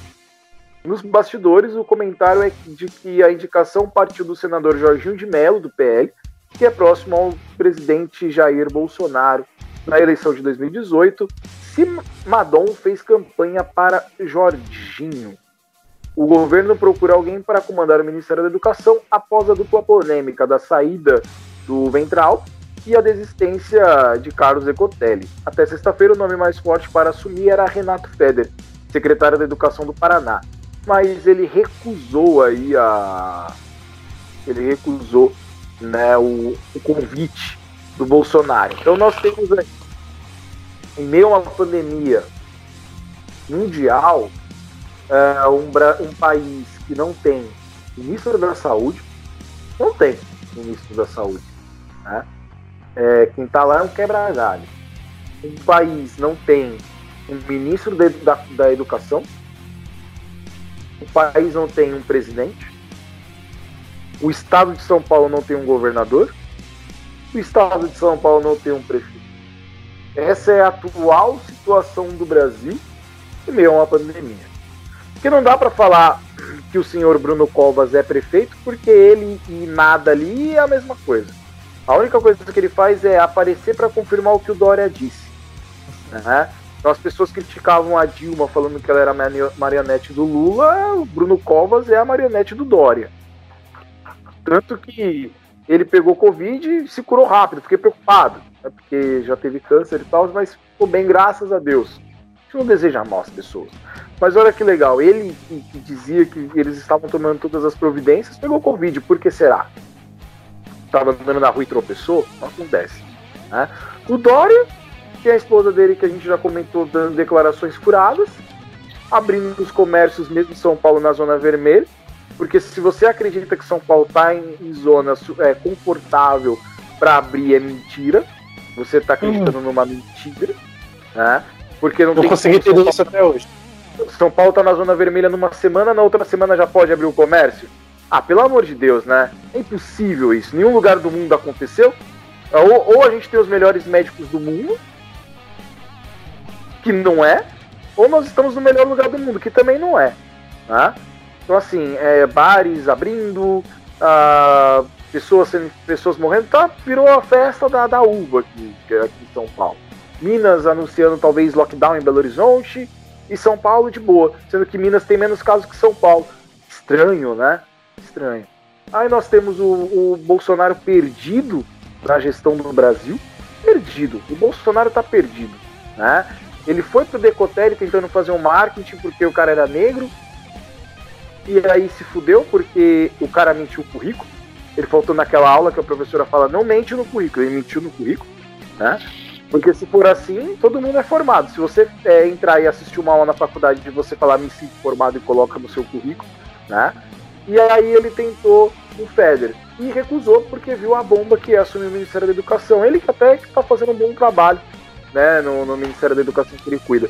Então assim, o próximo ministro pode ser um cara que já criticou o Enem, que é reitor de uma faculdade privada, é, de uma faculdade privada não, né? De uma faculdade ali que eu nunca tinha ouvido falar até esse momento. É, pelo menos é alguém da área da educação, mas também a gente não sabe se é uma, uma boa escolha. Né? O Bolsonaro ele, ele deixou a educação abandonada, ele deixou a cultura abandonada, ele deixou a saúde abandonada e infelizmente o próximo presidente que assumir o Brasil, que vai ficar de 2022 até 2026, resolvendo o que o Bolsonaro deixou, fez de merda e roubos que o PT deixou. Então, além dele ter que a, recuperar a economia, ele vai ter que corrigir as, as cagadas do Bolsonaro. A gente vai precisar aí de um grande presidente de papel higiênico para limpar a quantidade de merdas que nós temos. O professor Jairo, cara, é um nível onde a gente não sabe se as aulas voltam ou não. A gente não tem um ministro da educação, cara. A gente não tem a pessoa que deveria determinar diretrizes, a pessoa que deveria dizer quando vai ter o Enem, se as faculdades vão voltar ou não, se as escolas públicas vão voltar ou não. Ou seja, a gente está parecendo cego no puteiro, né? A gente não sabe onde entra.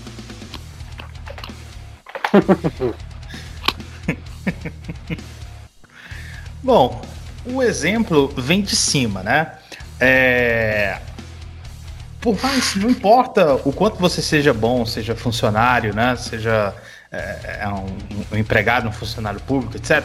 Se você não tiver liderança, o seu talento ele é, ele é desperdiçado. Eu penso assim, pelo menos.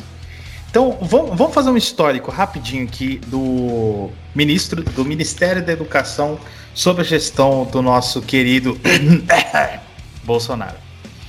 É, primeiro, o ministro da Educação escolhido foi o Vélez. E esse Vélez, é, lembrando, né? Ministro primeiro escalão do governo do Brasil era colombiano. Nada contra os colombianos, tá? Mas eu acho pouco provável que você vá ter um ministro da educação ou da defesa, por exemplo, nos Estados Unidos, que seja, sei lá, é, inglês. Desculpa. Esse camarada era, era não é, né? Discípulo do Olavo de Carvalho. Olavo de Carvalho, para quem não conhece, é, não tem informação em absolutamente nada.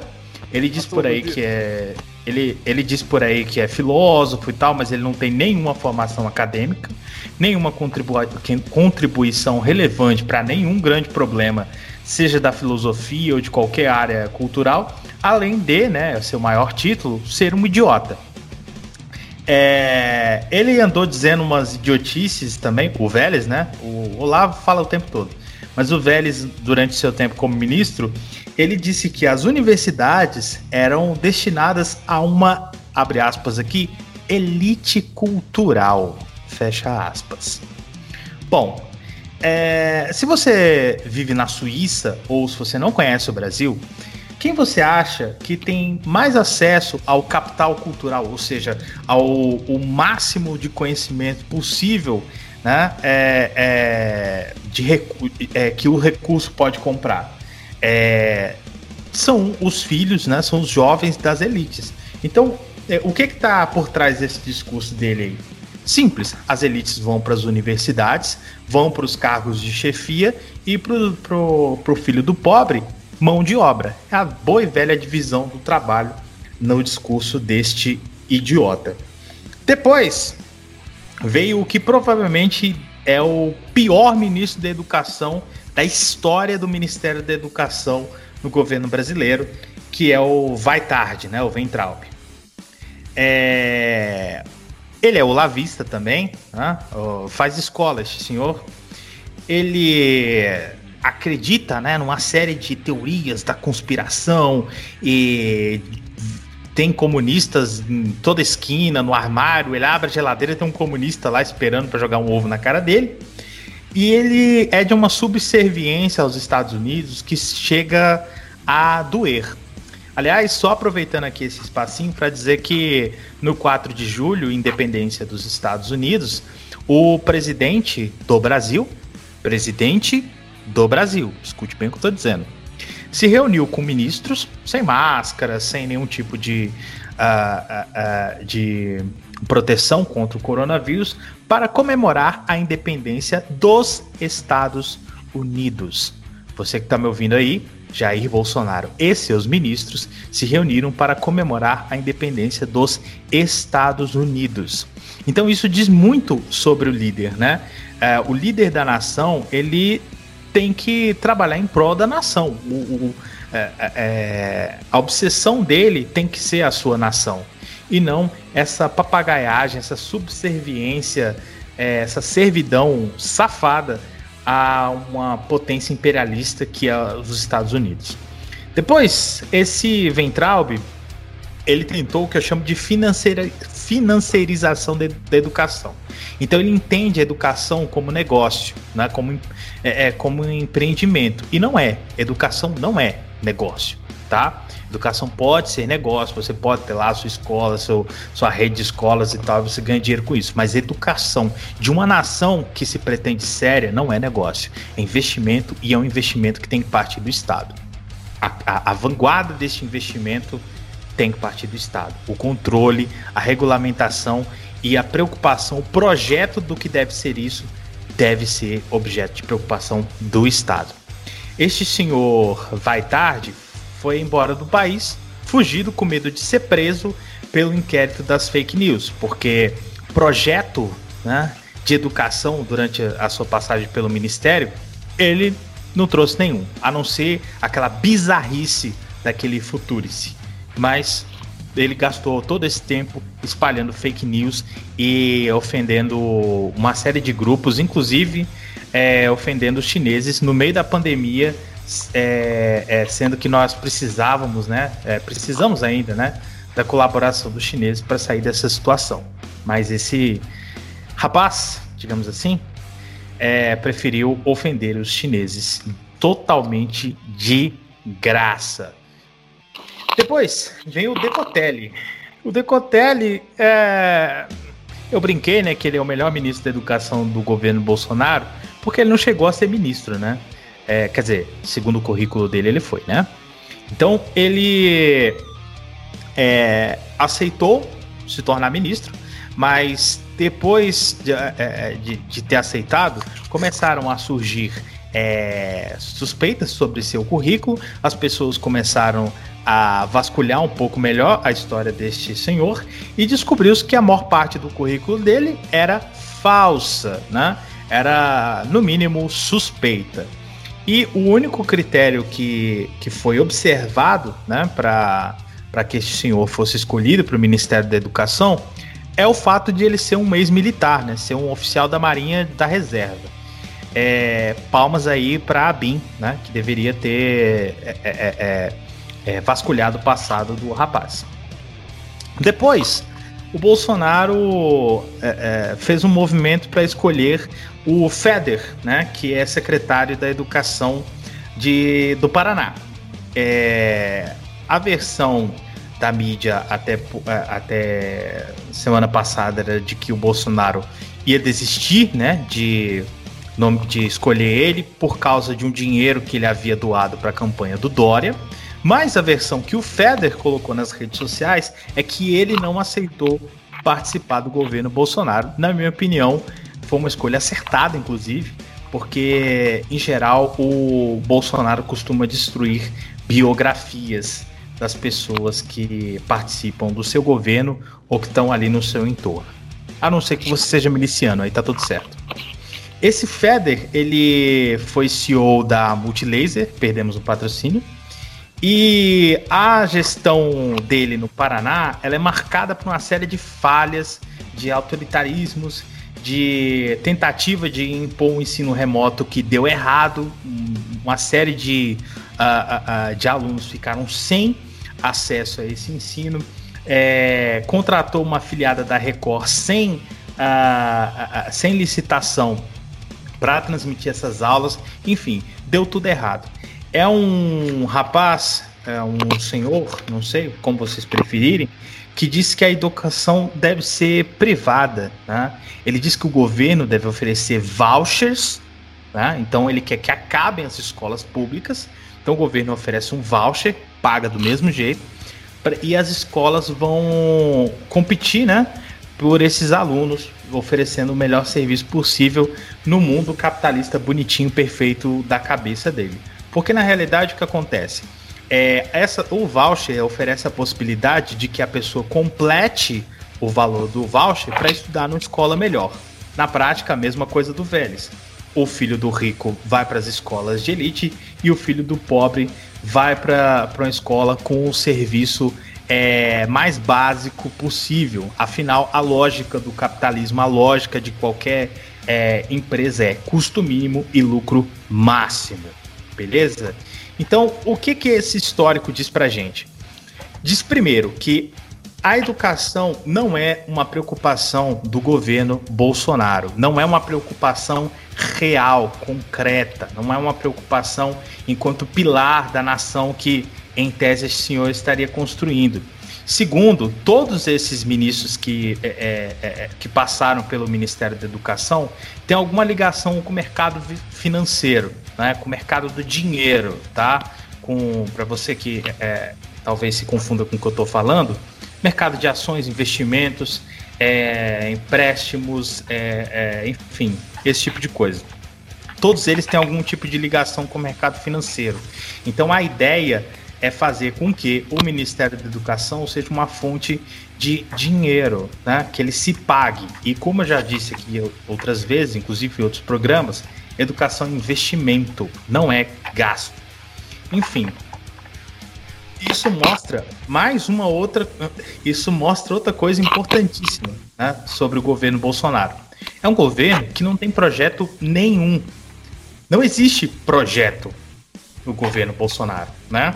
Quem prestou atenção na campanha dele sabe que ele não apresentava nenhuma ideia de país. Se você imaginasse assim, é, ah, Bolsonaro, qual como que você imagina que vai estar o seu país quando acabar o seu mandato? Não é, não é uma coisa que passa pela cabeça dele, né? Ele, que entra, ele surfou numa onda de ódio ao PT, né, ao antipetismo, e caiu de paraquedas lá e tentou, tentou e tenta, né, tirar o máximo de vantagem possível é, disso. Então, é uma situação dramática, a situação do Ministério da Educação. É um ministério que é disputado pelos lunáticos é, olavistas, né?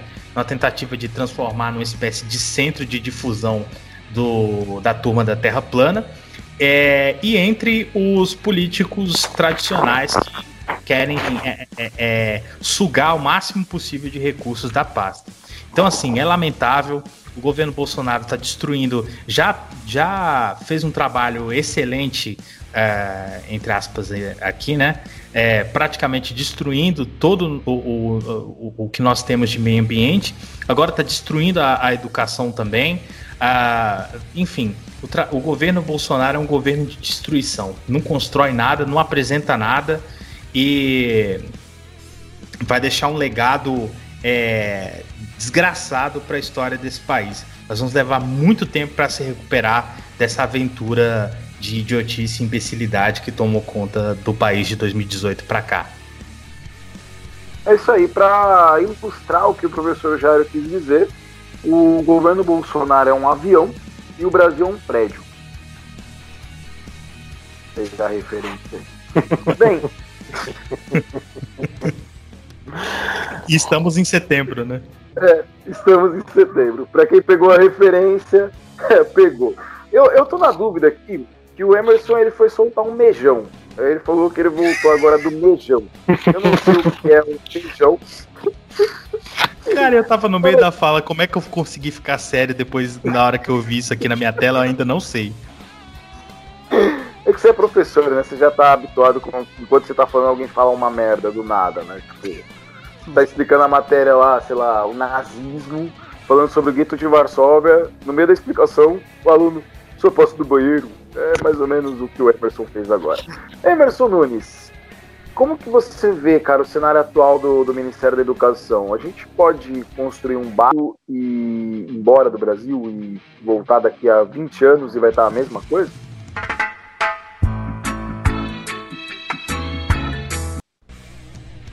Tenho quase certeza que sim, cara.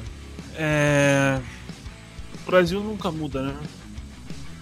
Às vezes progride um pouco, mas a mentalidade brasileira sempre volta para o mesmo ponto. Bom, Parece que pra cada ano que a gente progride, a gente regressa a 20, pô. exatamente, né?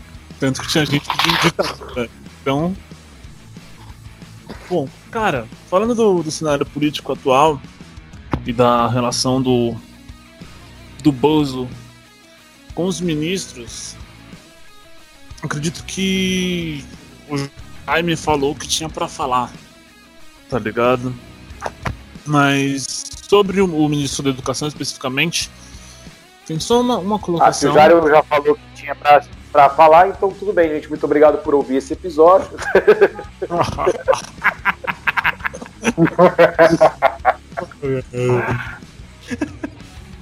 que isso, bicho. Mas só for, fortalecendo um ponto que eu tinha colocado no último programa. É. A pessoa que eles colocarem espe- especificamente no Ministério da Educação vai ser um reflexo do que eles querem fazer. É, Renato Feder ele foi cotado né, para ser o ministro. Chegou, o Bolsonaro chegou a entrar em contato com ele e ele rejeitou. Né? Hum, mas a bancada que apoia o Bolsonaro, incluindo a, a mesma pasta que o ajudou a ser eleito, ela não queria o Renato Feder por não achar que ele está de acordo com as ideias conservadoras da bancada. Então, isso já deixa muito claro o tipo de gente que eles querem lá. Saca? E o Aristides Simadon aí, que criticou o Enem, ele está recebendo, até o momento pelo menos, o apoio dessa mesma bancada que criticou o Renato Feder. Então, ficou muito claro os caras querem acabar com o, o Estado laico brasileiro. Saca? Que tudo se trata, é, pelo menos da, da parte de- dessa, dessa gente da, da bancada, tudo, tudo vem de ter uma, uma religião soberana, cara. E isso, posto em prática na educação, é uma merda. Isso vai infligir a liberdade de pensamento e, consequentemente, é, a- o pensamento crítico que uma pessoa pode ter referente às- a, várias questões sociais. Pode fortalecer coisas como hum, LGBTfobia, sabe? Pode fortalecer o machismo, é, pode fortalecer até o racismo, cara, que é estruturado na sociedade brasileira. Então é isso, é, é, é um puta de um desgoverno. É todo mundo perdido e fudendo quem precisa. Fudendo as pessoas que precisam de uma boa educação pública. Sei lá, cara, eu particularmente estou, como eu já disse várias vezes, eu sou a favor da revolta popular, sair queimando todo mundo mesmo e foda-se.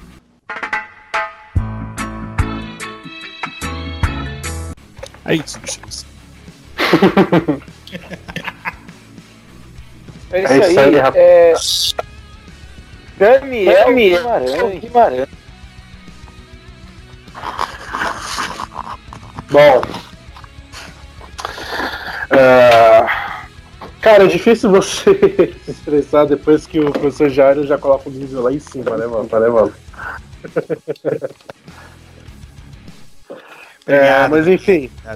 É, capaz. Você nos deixa aqui num- numa situação nada justa. Enfim. Bom, é. Cara, é a questão do, do- desse ministro da educação, o jeito que é tratado a educação no Brasil. você vê que o pior que não é de hoje, né, mano? A educação, tipo, vem sendo sucateada há tempos e tempos. né? É, todos os todos os governantes, deputados, vereadores, senadores, presidentes, prefeitos, governadores, eles sempre fra- fazem projetos de governo, mas nunca fazem projetos de nação. Né? Vocês não, não veem um projeto de que é criado num tempo para poder ser finalizado daqui a um tempo, né? Você sempre vai ver alguns projetos de, de para reeleição, né? Possivelmente de alguns aspectos, de, algum, de, de algumas pessoas, de alguns aspectos políticos, de alguns certos políticos né, que, que queiram se reeleger. É, o Bolsonaro foi mais um deles. Ele, ele simplesmente conseguiu ganhar votos com a. Como o professor Jair, disse, né? Que ele conseguiu ganhar votos numa revolta contra o petismo, ah, abraçando, a- a- dando a causa que bandido bom é bandido morto, né?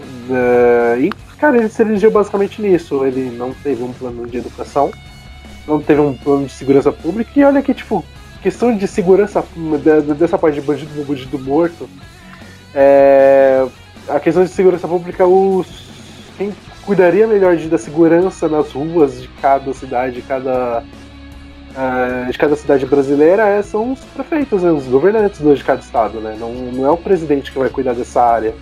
Ele pode auxiliar na, na, na questão de segurança pública, eu sugiro que os estados podem fazer, adotar algumas medidas, é, pedir alguns é, de ajustar as normas, as leis, né? As leis brasileiras são muito. Elas não são tão rígidas como deveriam ser. É, o sistema carcerário é. Cara, é. é, os caras só levantaram um prédio e jogaram os caras lá, mano. É, é desumano também. Não querendo defender o cara que tá lá. Ele tá lá porque ele mereceu estar lá. Se o cara foi preso é porque alguma merda ele cometeu. Né? Ah, e ele merece passar to- toda passar por uma parte da vida dele preso pra pensar no que no, na merda que ele fez, no, no, no estrago que ele causou na sociedade. Né? Só que a gente vê é, os mesmos crimes, por exemplo, é, o crime de colar, de colar branco, é, enriquecimento ilícito e, e tipo, passam impunes. Parece que ser, é, ser honesto no Brasil é não ser corrupto, mas ser miliciano é tudo certinho, né? Ser. Você ser.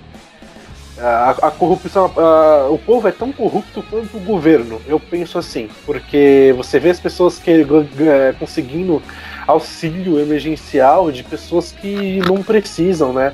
Você vê o caso lá, ouviu é, semanas atrás, o caso do, do Hulk repreendendo as dele que elas conseguiram auxílio emergencial. E ele disse que ele sempre ajudou a família. Né? Ou seja, é, se ele sempre ajuda a família, então tipo, as meninas vão lá, pegam o auxílio emergencial puramente por luxúria, né? e tirando da- daqueles que realmente precisam. Né? Então a gente já começa. Tem esse confronto de corrupção já vindo de base, já vindo da nação brasileira. E cara, você não tem como falar, você tem que com- combater a corrupção do- dos políticos se você coloca outro corrupto lá.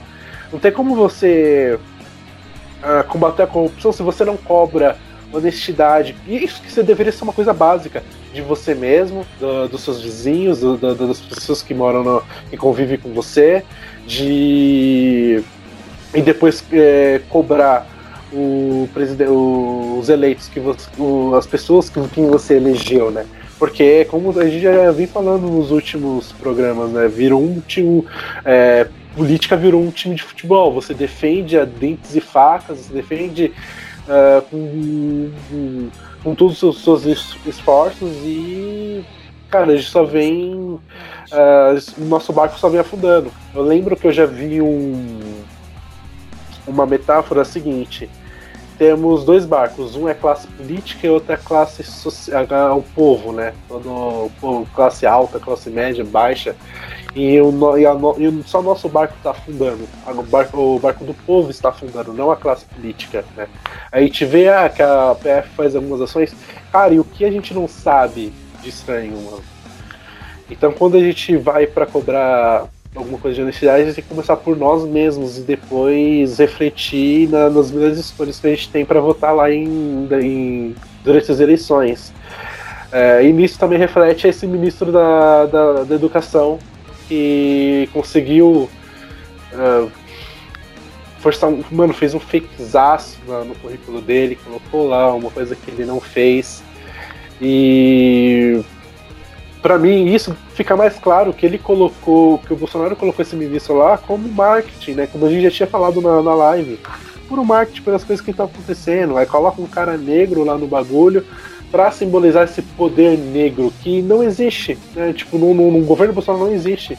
Que enraizar uma coisa que, mano, você, se você coloca um cara, um ministro da, da educação negro lá, porque só porque ele é negro, isso é racismo. E, e, outra, se você ainda coloca esse cara lá e mantém o aquele babaca lá do que é presidente dos Amigos dos Palmares, que eu me recuso a falar o nome desse senhor, que é um imbecil, cara, você você só, só, só reforça seu o argumento que, que o cara é racista, tá ligado?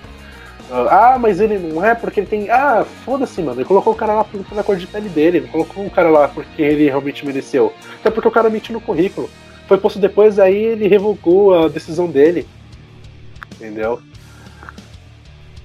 Tem, é, é uma coisa assim que, mano, é, Tá, o povo colocou o Bolsonaro lá, só que, mano, você não tem que só colocar o cara lá e falar, ah, deixa o cara trabalhar porque ficou 12 anos aí do. 16 anos aí do PT aí e ninguém falou nada.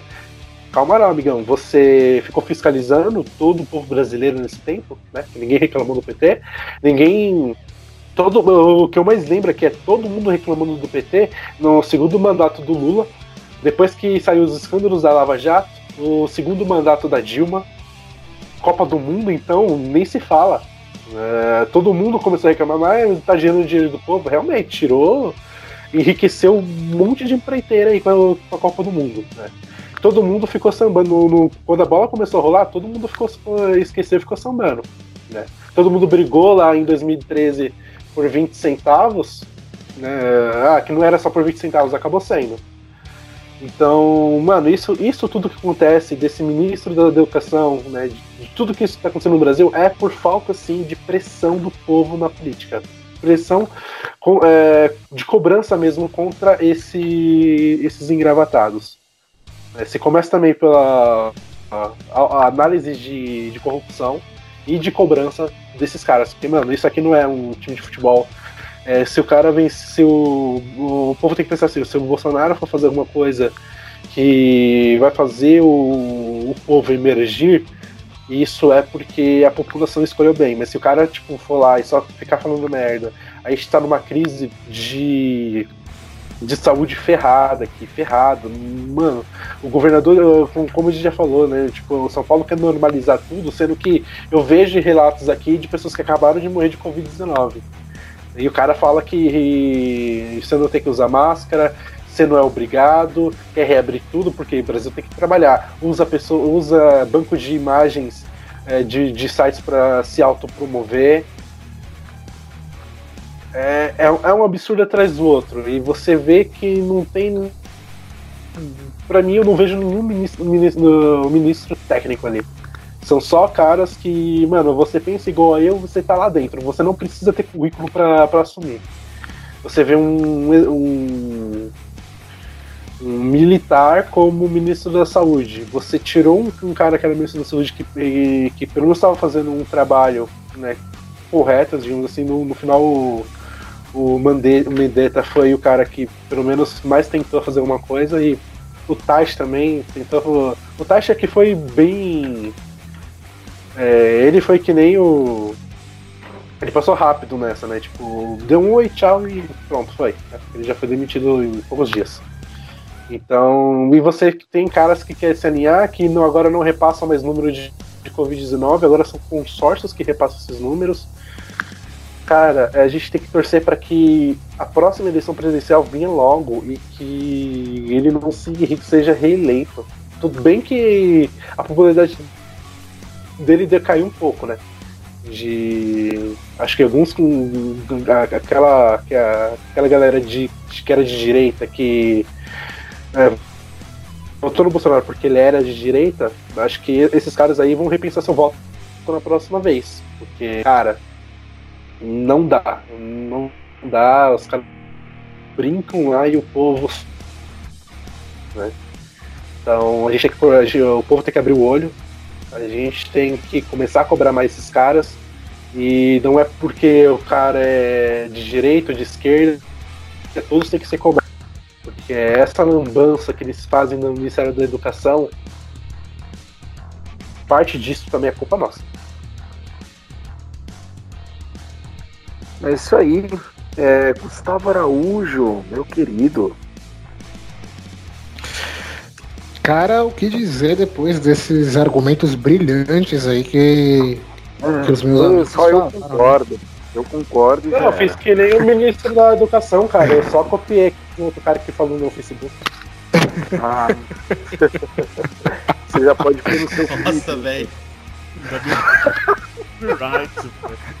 Não, cara, então eu vou colocar, eu vou colocar no meu currículo que eu trabalhei na Google porque quando eu, quando eu, quando eu fiz- quando eu fiz o meu intercâmbio para os Estados Unidos, eu visitei o Google Plex lá, né, o complexo do Google.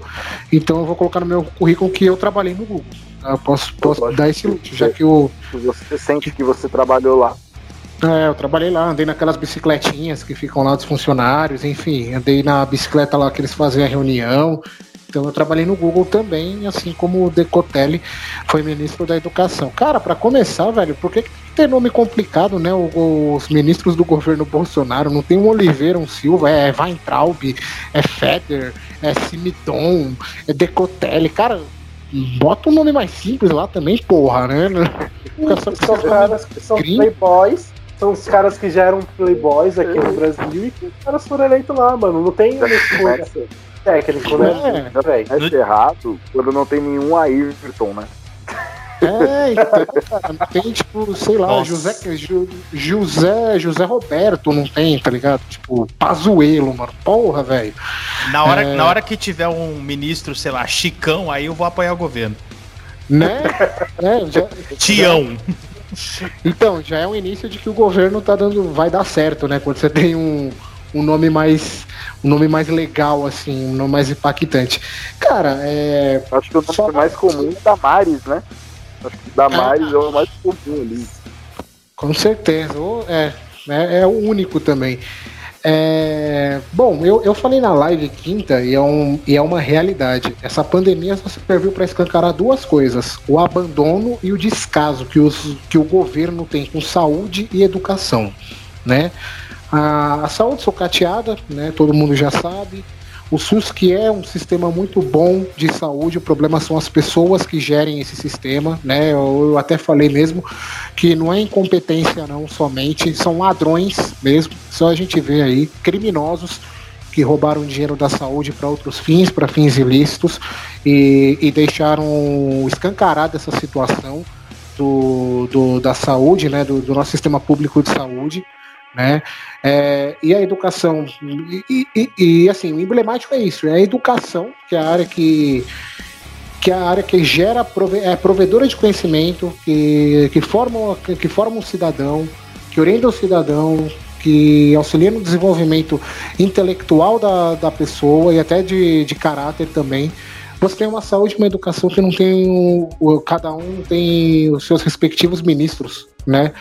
É, aí você vê o Bolsonaro batendo cabeça agora aí com, com a escolha de, de ministro da educação né? Tava entre um cara que queria privatizar a educação, normal, porque é, é, é o que esses caras mais querem mesmo, esses caras já não estão nem aí, né? É, um cara que defendia a extinção do MEC, então não me surpreenderia se esse cara assumisse. Parece que tá baixando uma certa lucidez no Bolsonaro no quesito de ele tá ouvindo mais quem tá ali, os pares dele que estão que estão do lado, parece que ele está tendo a, par, a, parte, a parte racional do cérebro dele começou a funcionar. O, o meio neurônio que ele possui parece que está ativado ainda no cérebro dele. Porque ele já não está tomando mais atitudes tão intempestivas, né? Quando, o, o, quanto ele estava tomando. E aí, cara, você, você vê. Eu lembro muito uma isso. frase da minha mãe, eu acho essas atitudes do Bolsonaro, quem tem tem medo, sabe? O medo É, pessoas refletirem um pouco mais. Eu acho que. Exatamente. É onde eu onde não. É que ele tá com o cu na mão mesmo, viu, Gustavo? Pois é, com certeza. E aí você vem falar, né? Aí a, que nem eu, eu falei nos outros episódios, aí o bolsonarista fala, ai, mas ele, é, ele não é corrupto. Ele não é corrupto. Eu me orgulho dele porque ele não é corrupto. Cara, você se orgulha de algo que tem que ser da índole da pessoa. Não roubar, ser corrupto, não ser corrupto é de, é de índole, vem de caráter. Isso não é virtude, desculpa, isso não é qualidade nenhuma. Isso é, isso é, é, é- é obrigação da pessoa, isso é caráter. É formação de caráter, não tem nada a ver com, com, com qualidade da- ou defeito de uma pessoa. Então, com esse negócio, esse discursinho aí de que ele não é corrupto, não é corrupto, cara, não, não cola, não serve. Isso tem que vir de berço. Isso tem que vir de, de educação, ju- justamente educação e cultura, coisa que não temos aqui no país. Coisa que no meio de uma pandemia tá reabrindo tudo. No meio de uma pandemia, nego tá aglomerando em barzinho, que nem aconteceu no Rio de Janeiro, aquele absurdo que teve essa semana. No meio de uma pandemia, nós temos governantes completamente despreparados e descontrolados. É descontrolado sim, porque eles não têm nenhum senso, não têm nenhuma noção de gestão, eles não têm nenhum senso. Primeiro, eles não têm nenhum senso humano, e segundo, eles não têm nenhum senso de realmente sentar, botar a porra da bunda na, na cadeira e falar: Meu, vamos fazer um estudo aqui, vamos ver o que tá acontecendo. Vamos, vamos ver o que dá pra fazer, o que dá pra encaixar. Cara, é, é inadmissível. É inadmissível. Você vê, a gente tá no mínimo, o Brasil tá no mínimo dois meses atrasado em relação à Europa. O Reino, o Rio de Janeiro abriu barzinho, essas porra toda, na quinta-feira. O Reino Unido abriu hoje. De ontem pra hoje, abriu esse final de semana.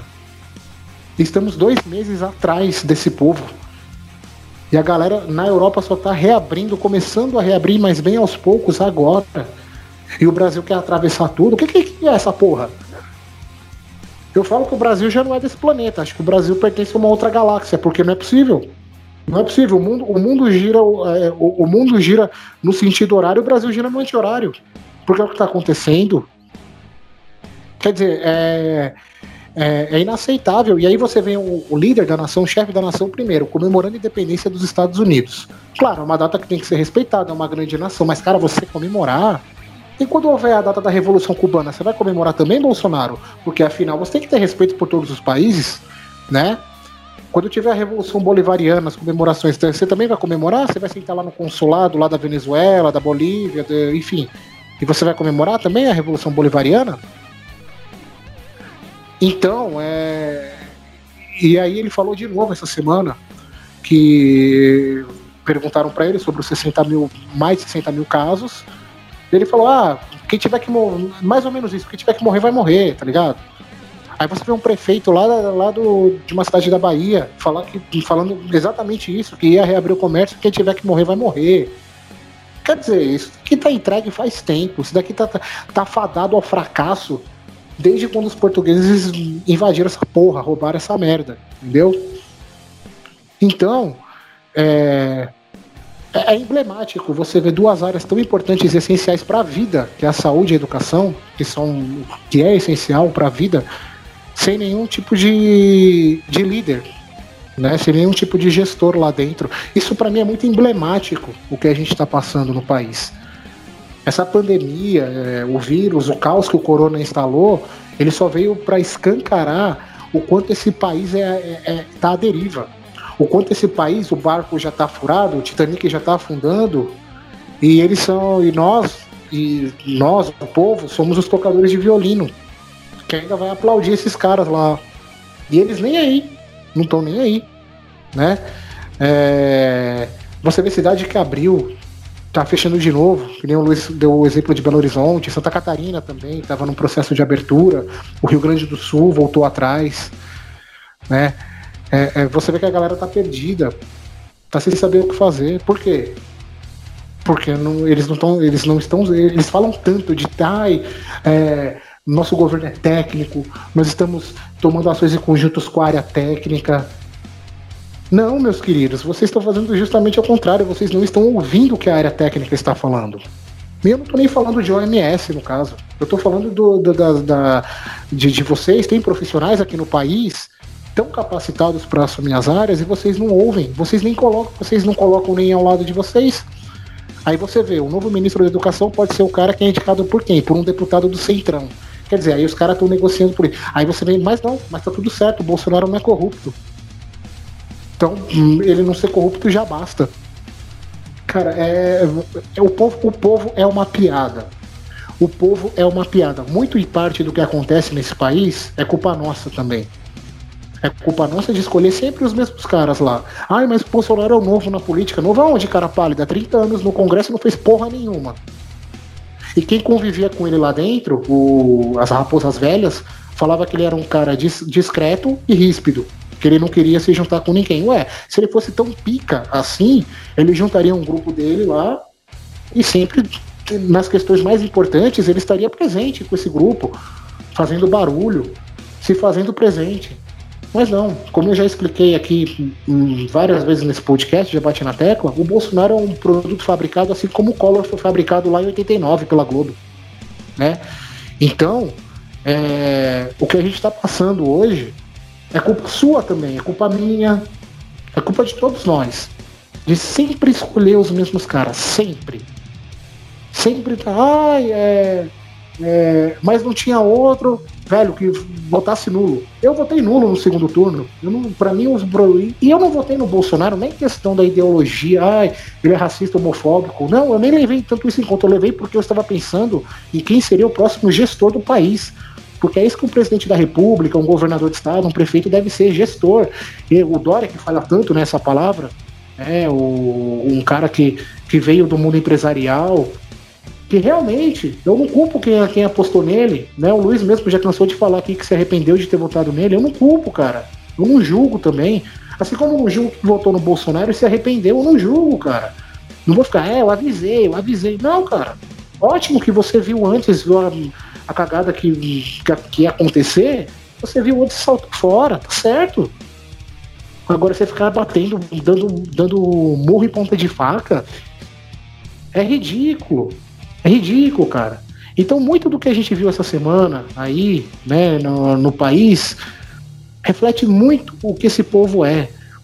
O povo brasileiro é um povo egoísta, é um povo que não sabe de política de jeito nenhum. Ai, você votou nulo, você não tem direito de falar. Eu tenho direito de falar sim. Eu tenho direito de falar sim, porque justamente eu anulei meu voto, porque eu não ia entregar meu voto em dois, em dois perfis que que eu botar o Brasil na merda, porque eu sabia que quem entrasse o Brasil ia estar na merda.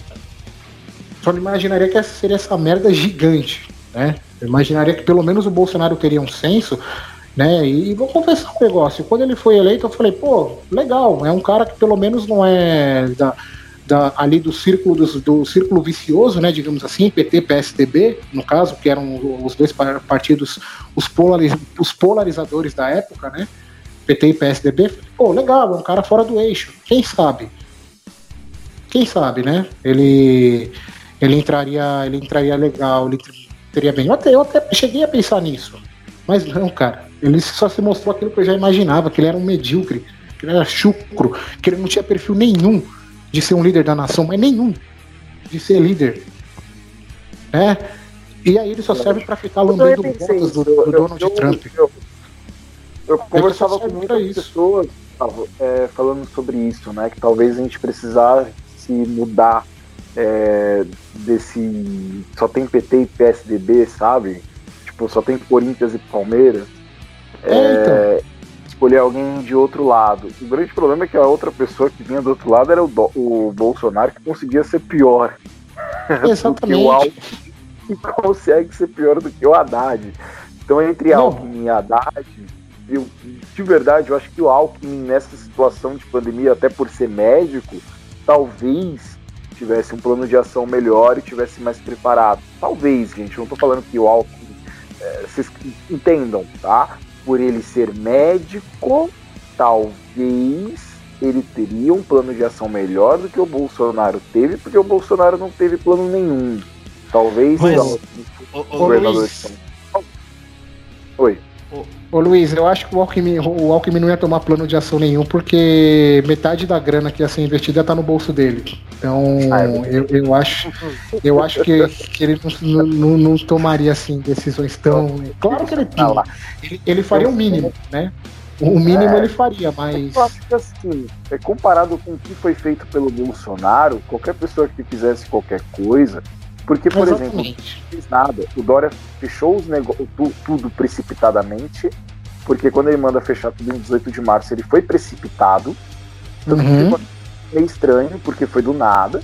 Eu tive essa sensação. Eu comecei a ouvir sobre coronavírus numa semana, na outra eu tava de quarentena, sabe?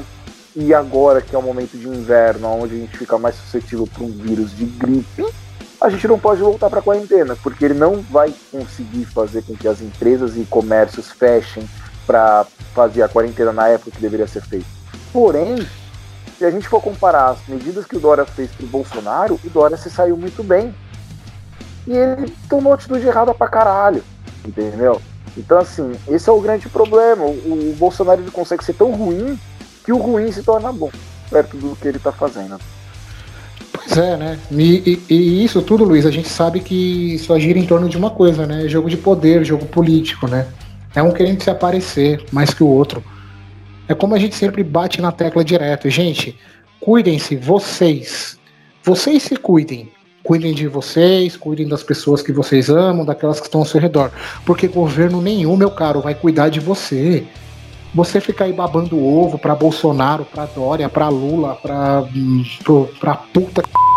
Nem, nenhum deles vai, vai resolver o seu problema, porque nenhum deles está interessado em resolver o seu problema. Ah, mas a gente deve cobrar. Claro que devemos cobrar, claro, com certeza. Porém, tenha, tenha ciente isso na sua cabeça, tá? Tenha ciente isso. E não vem falar que Bolsonaro é o novo na política, que não é não. Ele era simplesmente um cara fora do eixo. Mas ele é macaco velho, 30 anos no Congresso Nacional. Até para Lula ele fez campanha já no Rio de Janeiro. Ai, ai, se vocês soubessem das histórias. Ai, ai. Né?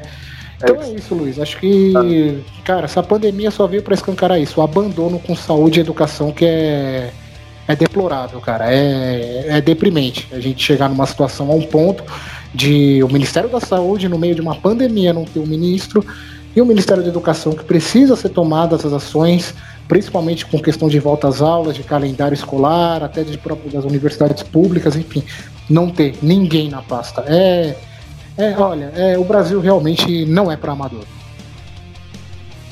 É isso aí. É, e nem para profissionais. O Brasil, não, na verdade a gente tinha que ter uma opção de deixar, deixar isso aqui vazio, sabe? E voltar daqui uns 10 anos para ver, pra ver como que tá. É, vamos chegando ao final do episódio número 12 do nosso podcast maravilhoso. A gente vai deixar um tema para live. Então você que está esperando um tema, a gente vai deixar para live. Porque deixa para live, deixa para live. Você que tá reclamando que a gente fala muito do Bolsonaro, faz o seguinte, ó. Pega a sua opinião, transforma ela numa grande rola e enfia no seu cu. De verdade, faz isso. Faz isso. Faz isso, cara. Porque, porque o, que, o que me incomoda em você, hater, é que a gente já recebe hater. É o legal. E eu sou uma pessoa carinhosa. Sou uma pessoa carinhosa com os haters. Eu trato eles bem. Eu mando logo se fuder. Porque assim, se eu, eu, Luiz, eu, Luiz Henrique, eu não gosto dos vídeos do Resident Evil, que é um youtuber. Não gosto. Eu não assisto. Porque eu não gosto. Se você não gosta do que a gente fala, você não escuta. Qual que é a graça? Vai perder, sei lá, duas. O episódio tem duas horas, mano. É um podcast longo, sabe? Vai ficar duas horas ouvindo um bagulho que você não gosta só pra falar que é ruim. Ok, a gente agradece pelo, pelo acesso, mas reflita um pouco sobre a sua vida, sabe? Ah, não gosto de mulher. Então, não fica com fica mulher. Com mulher. Fica com quem você gosta. Então, é, é, é, é essa a minha maior. Olha o eco. Pera. Passou. É, é, essa é a minha maior reclamação com você, hater, sabe? Se você não gosta, se você acha que a gente fala muito do Bolsonaro, se se você se sentiu incomodado com a capa do Decotelli, sei lá, se você gostou só do episódio da Xuxa, ok, sabe? Só não escuta. É simples. E se você tá escutando aqui e vai encher o saco, então pega a sua opinião, como eu te disse, e faz o melhor. Eu vou fazer melhor assim. Pega a sua opinião, transforma ela num consolo. Chama a sua mãe e enfia no cu da sua mãe. Esse é meu recado para você. Bem, vamos às considerações finais. Achei que estava muito fofo. Eu quis pegar um pouquinho pesado. Às nossas considerações finais. Não, cara, as pessoas falam, nossa Luiz, mas vocês só falam mal do Bolsonaro. Cara, não tem o porquê falar bem, sabe? Quando gente tenta fazer as coisas boas, a gente fala. Sei lá, teve algum momento que a gente falou que o Bolsonaro fez alguma coisa boa. Eu não lembro o que. Mas teve algum momento que a gente falou isso que o Bolsonaro fez, a gente concorda. Não lembro o que mais, porque faz. Mas escuta Tá os outros. ô, Luiz, no, Ô, no Luiz. episódio passado a gente deu até dica. No episódio passado a gente deu até conselho pra ele não ficar se vangloriando da obra da transposição do Rio São Francisco. Demos até conselho pro cara, velho. Tipo, o Pois Bolsonaro. é, velho, a gente tá com a maior boa vontade pra ajudar. É, Ô, Gente, ô, é Luiz, assim, não quero que o Bolsonaro é, é, faça coisa errada, porque a gente mora né, aqui também, tá? Então, quando esse idiota faz alguma coisa errada, é a gente que se prejudica, né? E até onde eu sei aqui, ninguém é rico ainda, tirando o Gustavo e o Daniel, que tem uma rádio, que daqui a pouco vão ser ricos, e é, políticos. e políticos. Ah, Não, tô fora. Político, eu tô fora. Ninguém aqui é rico, eu e o Jair é professor. O então, Bolsonaro- rico, a gente tá o bem Bolsonaro longe, conseguiu sabe? ficar 20, 30 anos lá como deputado, não fez nada e só ganhou dinheiro, tudo é fácil, cara. Fácil. Mas, ô, ô, ô, Luiz, Jair. é, só pra falar aí pros ouvintes que estão reclamando, que a gente só fala mal do Bolsonaro e tal, eu, eu vou falar uma coisa concreta, boa que ele fez. Ele baixou a taxa Selic para um, um, um valor histórico é, muito mais baixo do que, por exemplo, os anos dos governos petistas. Isso é algo que deveria ter sido feito e ele fez. Mas isso aí é como aquele milhozinho amarelinho, bonitinho, na pilha de cocô, tá ligado? É só. Mano, já foi um help essa fita aí, mano. Quê? Já foi um help essa fita aí. Não tô dizendo Que que é grande quê? coisa. É do, Entendi. da, da taxa do Tesouro Selic. Já foi uma ajuda. Que susto, mano. Achei que ia ser. tá, Pô, tá achando que eu vou virar casaca, mano? Achei que ele ia falar assim, pô, meus investimentos e tal. Não, não, É, mas ele uma paradinha Selic. ele, ele... Emerson é rico, o Emerson é privilegiado. Ah, tá, claro, pô, pode falar. Proletário aqui só eu e você, Luiz. Só. Participamos de sindicatos, etc. Na verdade, não participo de sindicatos porque me bloquearam da página do Sindicato dos Professores. Você faz parte do Sindicato dos Professores de São Paulo, Jair? Não porque eu moro em Minas. Você é do Sindicato APO Mas, aí de São Paulo? Vai tomar no mas é, eu, Ricardo. Mas eu- eu, eu, eu, eu participo, eu não sou. não faço parte do, do sindicato, mas eu sou conselheiro de patrimônio aqui da cidade que eu, que eu moro. Eu sou bloqueado do Sindicato de São Paulo. Deu pra ver que meu relacionamento com, com os professores é muito bom. É, e não foi porque eu votei no Dória, antes que vocês perguntem, foi depois da, da votação do Dória. É, nessa aí eu já tinha pedido perdão. Já. Seguinte, a gente vai encerrar então o episódio número 12. Daqui a pouco o Daniel vai vir com, com uma piada. Lembrando que tem o programa Euforia, do Gustavo Araújo, e o Desperta na Bom Som Web Rádio. Desperta de segunda a sexta às 8 da manhã. Euforia ao sábado às 10 horas da noite. Temos o professor Jairo com o podcast Escuta essa História. O último episódio ele fala sobre os Estados Unidos, é isso? É, o episódio saiu sábado agora, dia 4 de julho. E para você entender os, os fogos e por que há tanta comemoração em cima dessa data, e para você ser chamado para o próximo churrasco do Bolsonaro no 4 de julho, é, nós fizemos um episódio aí sobre a independência dos Estados Unidos. Então dá uma olhada lá, escuta, que você vai entender todo o processo como foi desde lá do século XVI na Inglaterra até a independência no 18. Isso aí. E nós temos também o Daniel Guimarães com turnover de terças e sextas às 6 horas da tarde também na Bom Som Web Rádio. Ah, e o Emerson, para você casada, manda aí uma mensagem Emerson Nunes no Facebook. Ele deixa as casadas felizes em meia quarentena, tá passando álcool em gel no pau, todas essas coisas.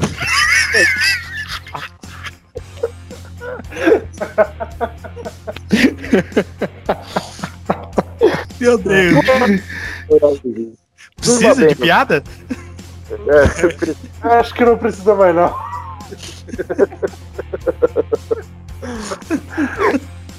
boa noite, Gustavo Araújo. Durma bem, meu querido. Durma com os anjos, tá? Obrigado, Luiz. Você também, boa noite. Aliás, queria falar que o Luiz também tem um, um programa dele muito bom na Bom Som, que é o Love Songs. É o nosso menino Love Songs, é o menino transante da, da Bom Som Web Rádio, então escute lá.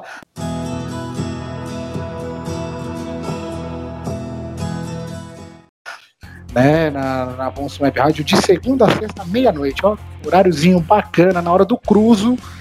Você vai ouvir o Luiz aí na programação da Bom Som. Um abraço para todo mundo que ficou aí essas mais de duas horas ouvindo o nosso podcast. E você que reclama que a gente só fala mal do Bolsonaro, cara, você tem vários canais aí para você ver coisas boas do Bolsonaro, inclusive as lives do próprio Bolsonaro. Ué. Você, em vez de ouvir nós, vai ver a live do Bolsonaro lá com o presidente da Embratur tocando sanfona. É, é o que tem, velho. É, podemos fazer nada, velho. Então, um abraço para você aí que, que está na escuta pela Bom Som e também pelos, pelos aplicativos, né, pelos streamings. E assim, cara, você que está aglomerando no Leblon e você que está querendo fazer festinha de Covid aí nos Estados Unidos, que eu sei que o nosso podcast chega aí em outros países, tá fazendo festinha aí, tá pagando para quem se infectar, inclusive, eu desejo que você chegue no hospital e não tenha leito. E aí você fique com uma situação aí.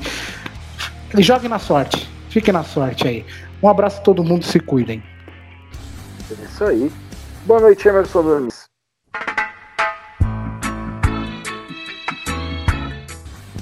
Boa noite, boa noite. É... Bom, hoje eu vou ser rápido, mas eu juro que tem problema de ejaculação precoce. Nossa senhora. Eu desconvenci as casadas a darem mensagem mais tarde, né? É... Sobe a música romântica aí.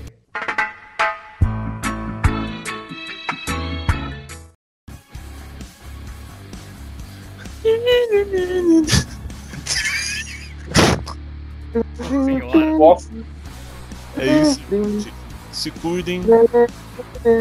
Não passem em gel nas suas genitais, passem nos preservativos, tá? Essa é uma dica muito importante. Porra, melhorou muito.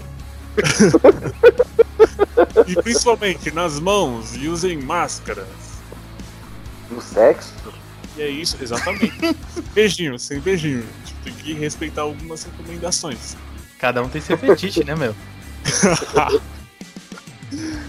Tudo bem? É isso, gente. Se cuidem. Até a live de quem dá pra quem assistir e até o próximo episódio. É isso aí. Professor Jário, mais uma vez obrigado pela presença e boa noite. Boa noite, Luiz. Boa noite, ouvintes. É, Boa noite a todo mundo que nos acompanha. Por favor, álcool em gel só nas mãos, evita o contato. É, e dê uma passada lá no meu podcast, não escuta essa história. É, sábado agora saiu episódio novo, episódio sobre a independência dos Estados Unidos. Tá bem bacana, tá bem abrangente. E estaremos aí, seja aqui no, no, no seu programa, no seu agregador favorito, seja na Rádio Bom Som, escuta a gente e tenha paciência, porque a gente fala bobagem, mas a gente é legal. Quinta-feira tem live, encontro vocês lá. É isso aí. E para encerrar o nosso episódio de número 12, estamos aí há três meses no ar, um episódio por semana, quatro vezes, né? Três vezes é 12. Muito bom. É, excelente cálculo, né, que eu fiz. Então estamos há três meses, passando aí do período de experiência, vamos virar efetivo na CLT do Spotify. Espero que eles depositem o FGTS direitinho. Daniel Guimarães, a piada para encerrar esse programa. Uma piada Ô gostosa. Luiz, ô, ô, ô, Dani, só, só antes, cara, só de encerrar aí pra você fazer um, até fazer um suspense com a piada, mandar um abraço pro nosso companheiro, né, Vinícius Pimentel, que fez aniversário esse final de semana.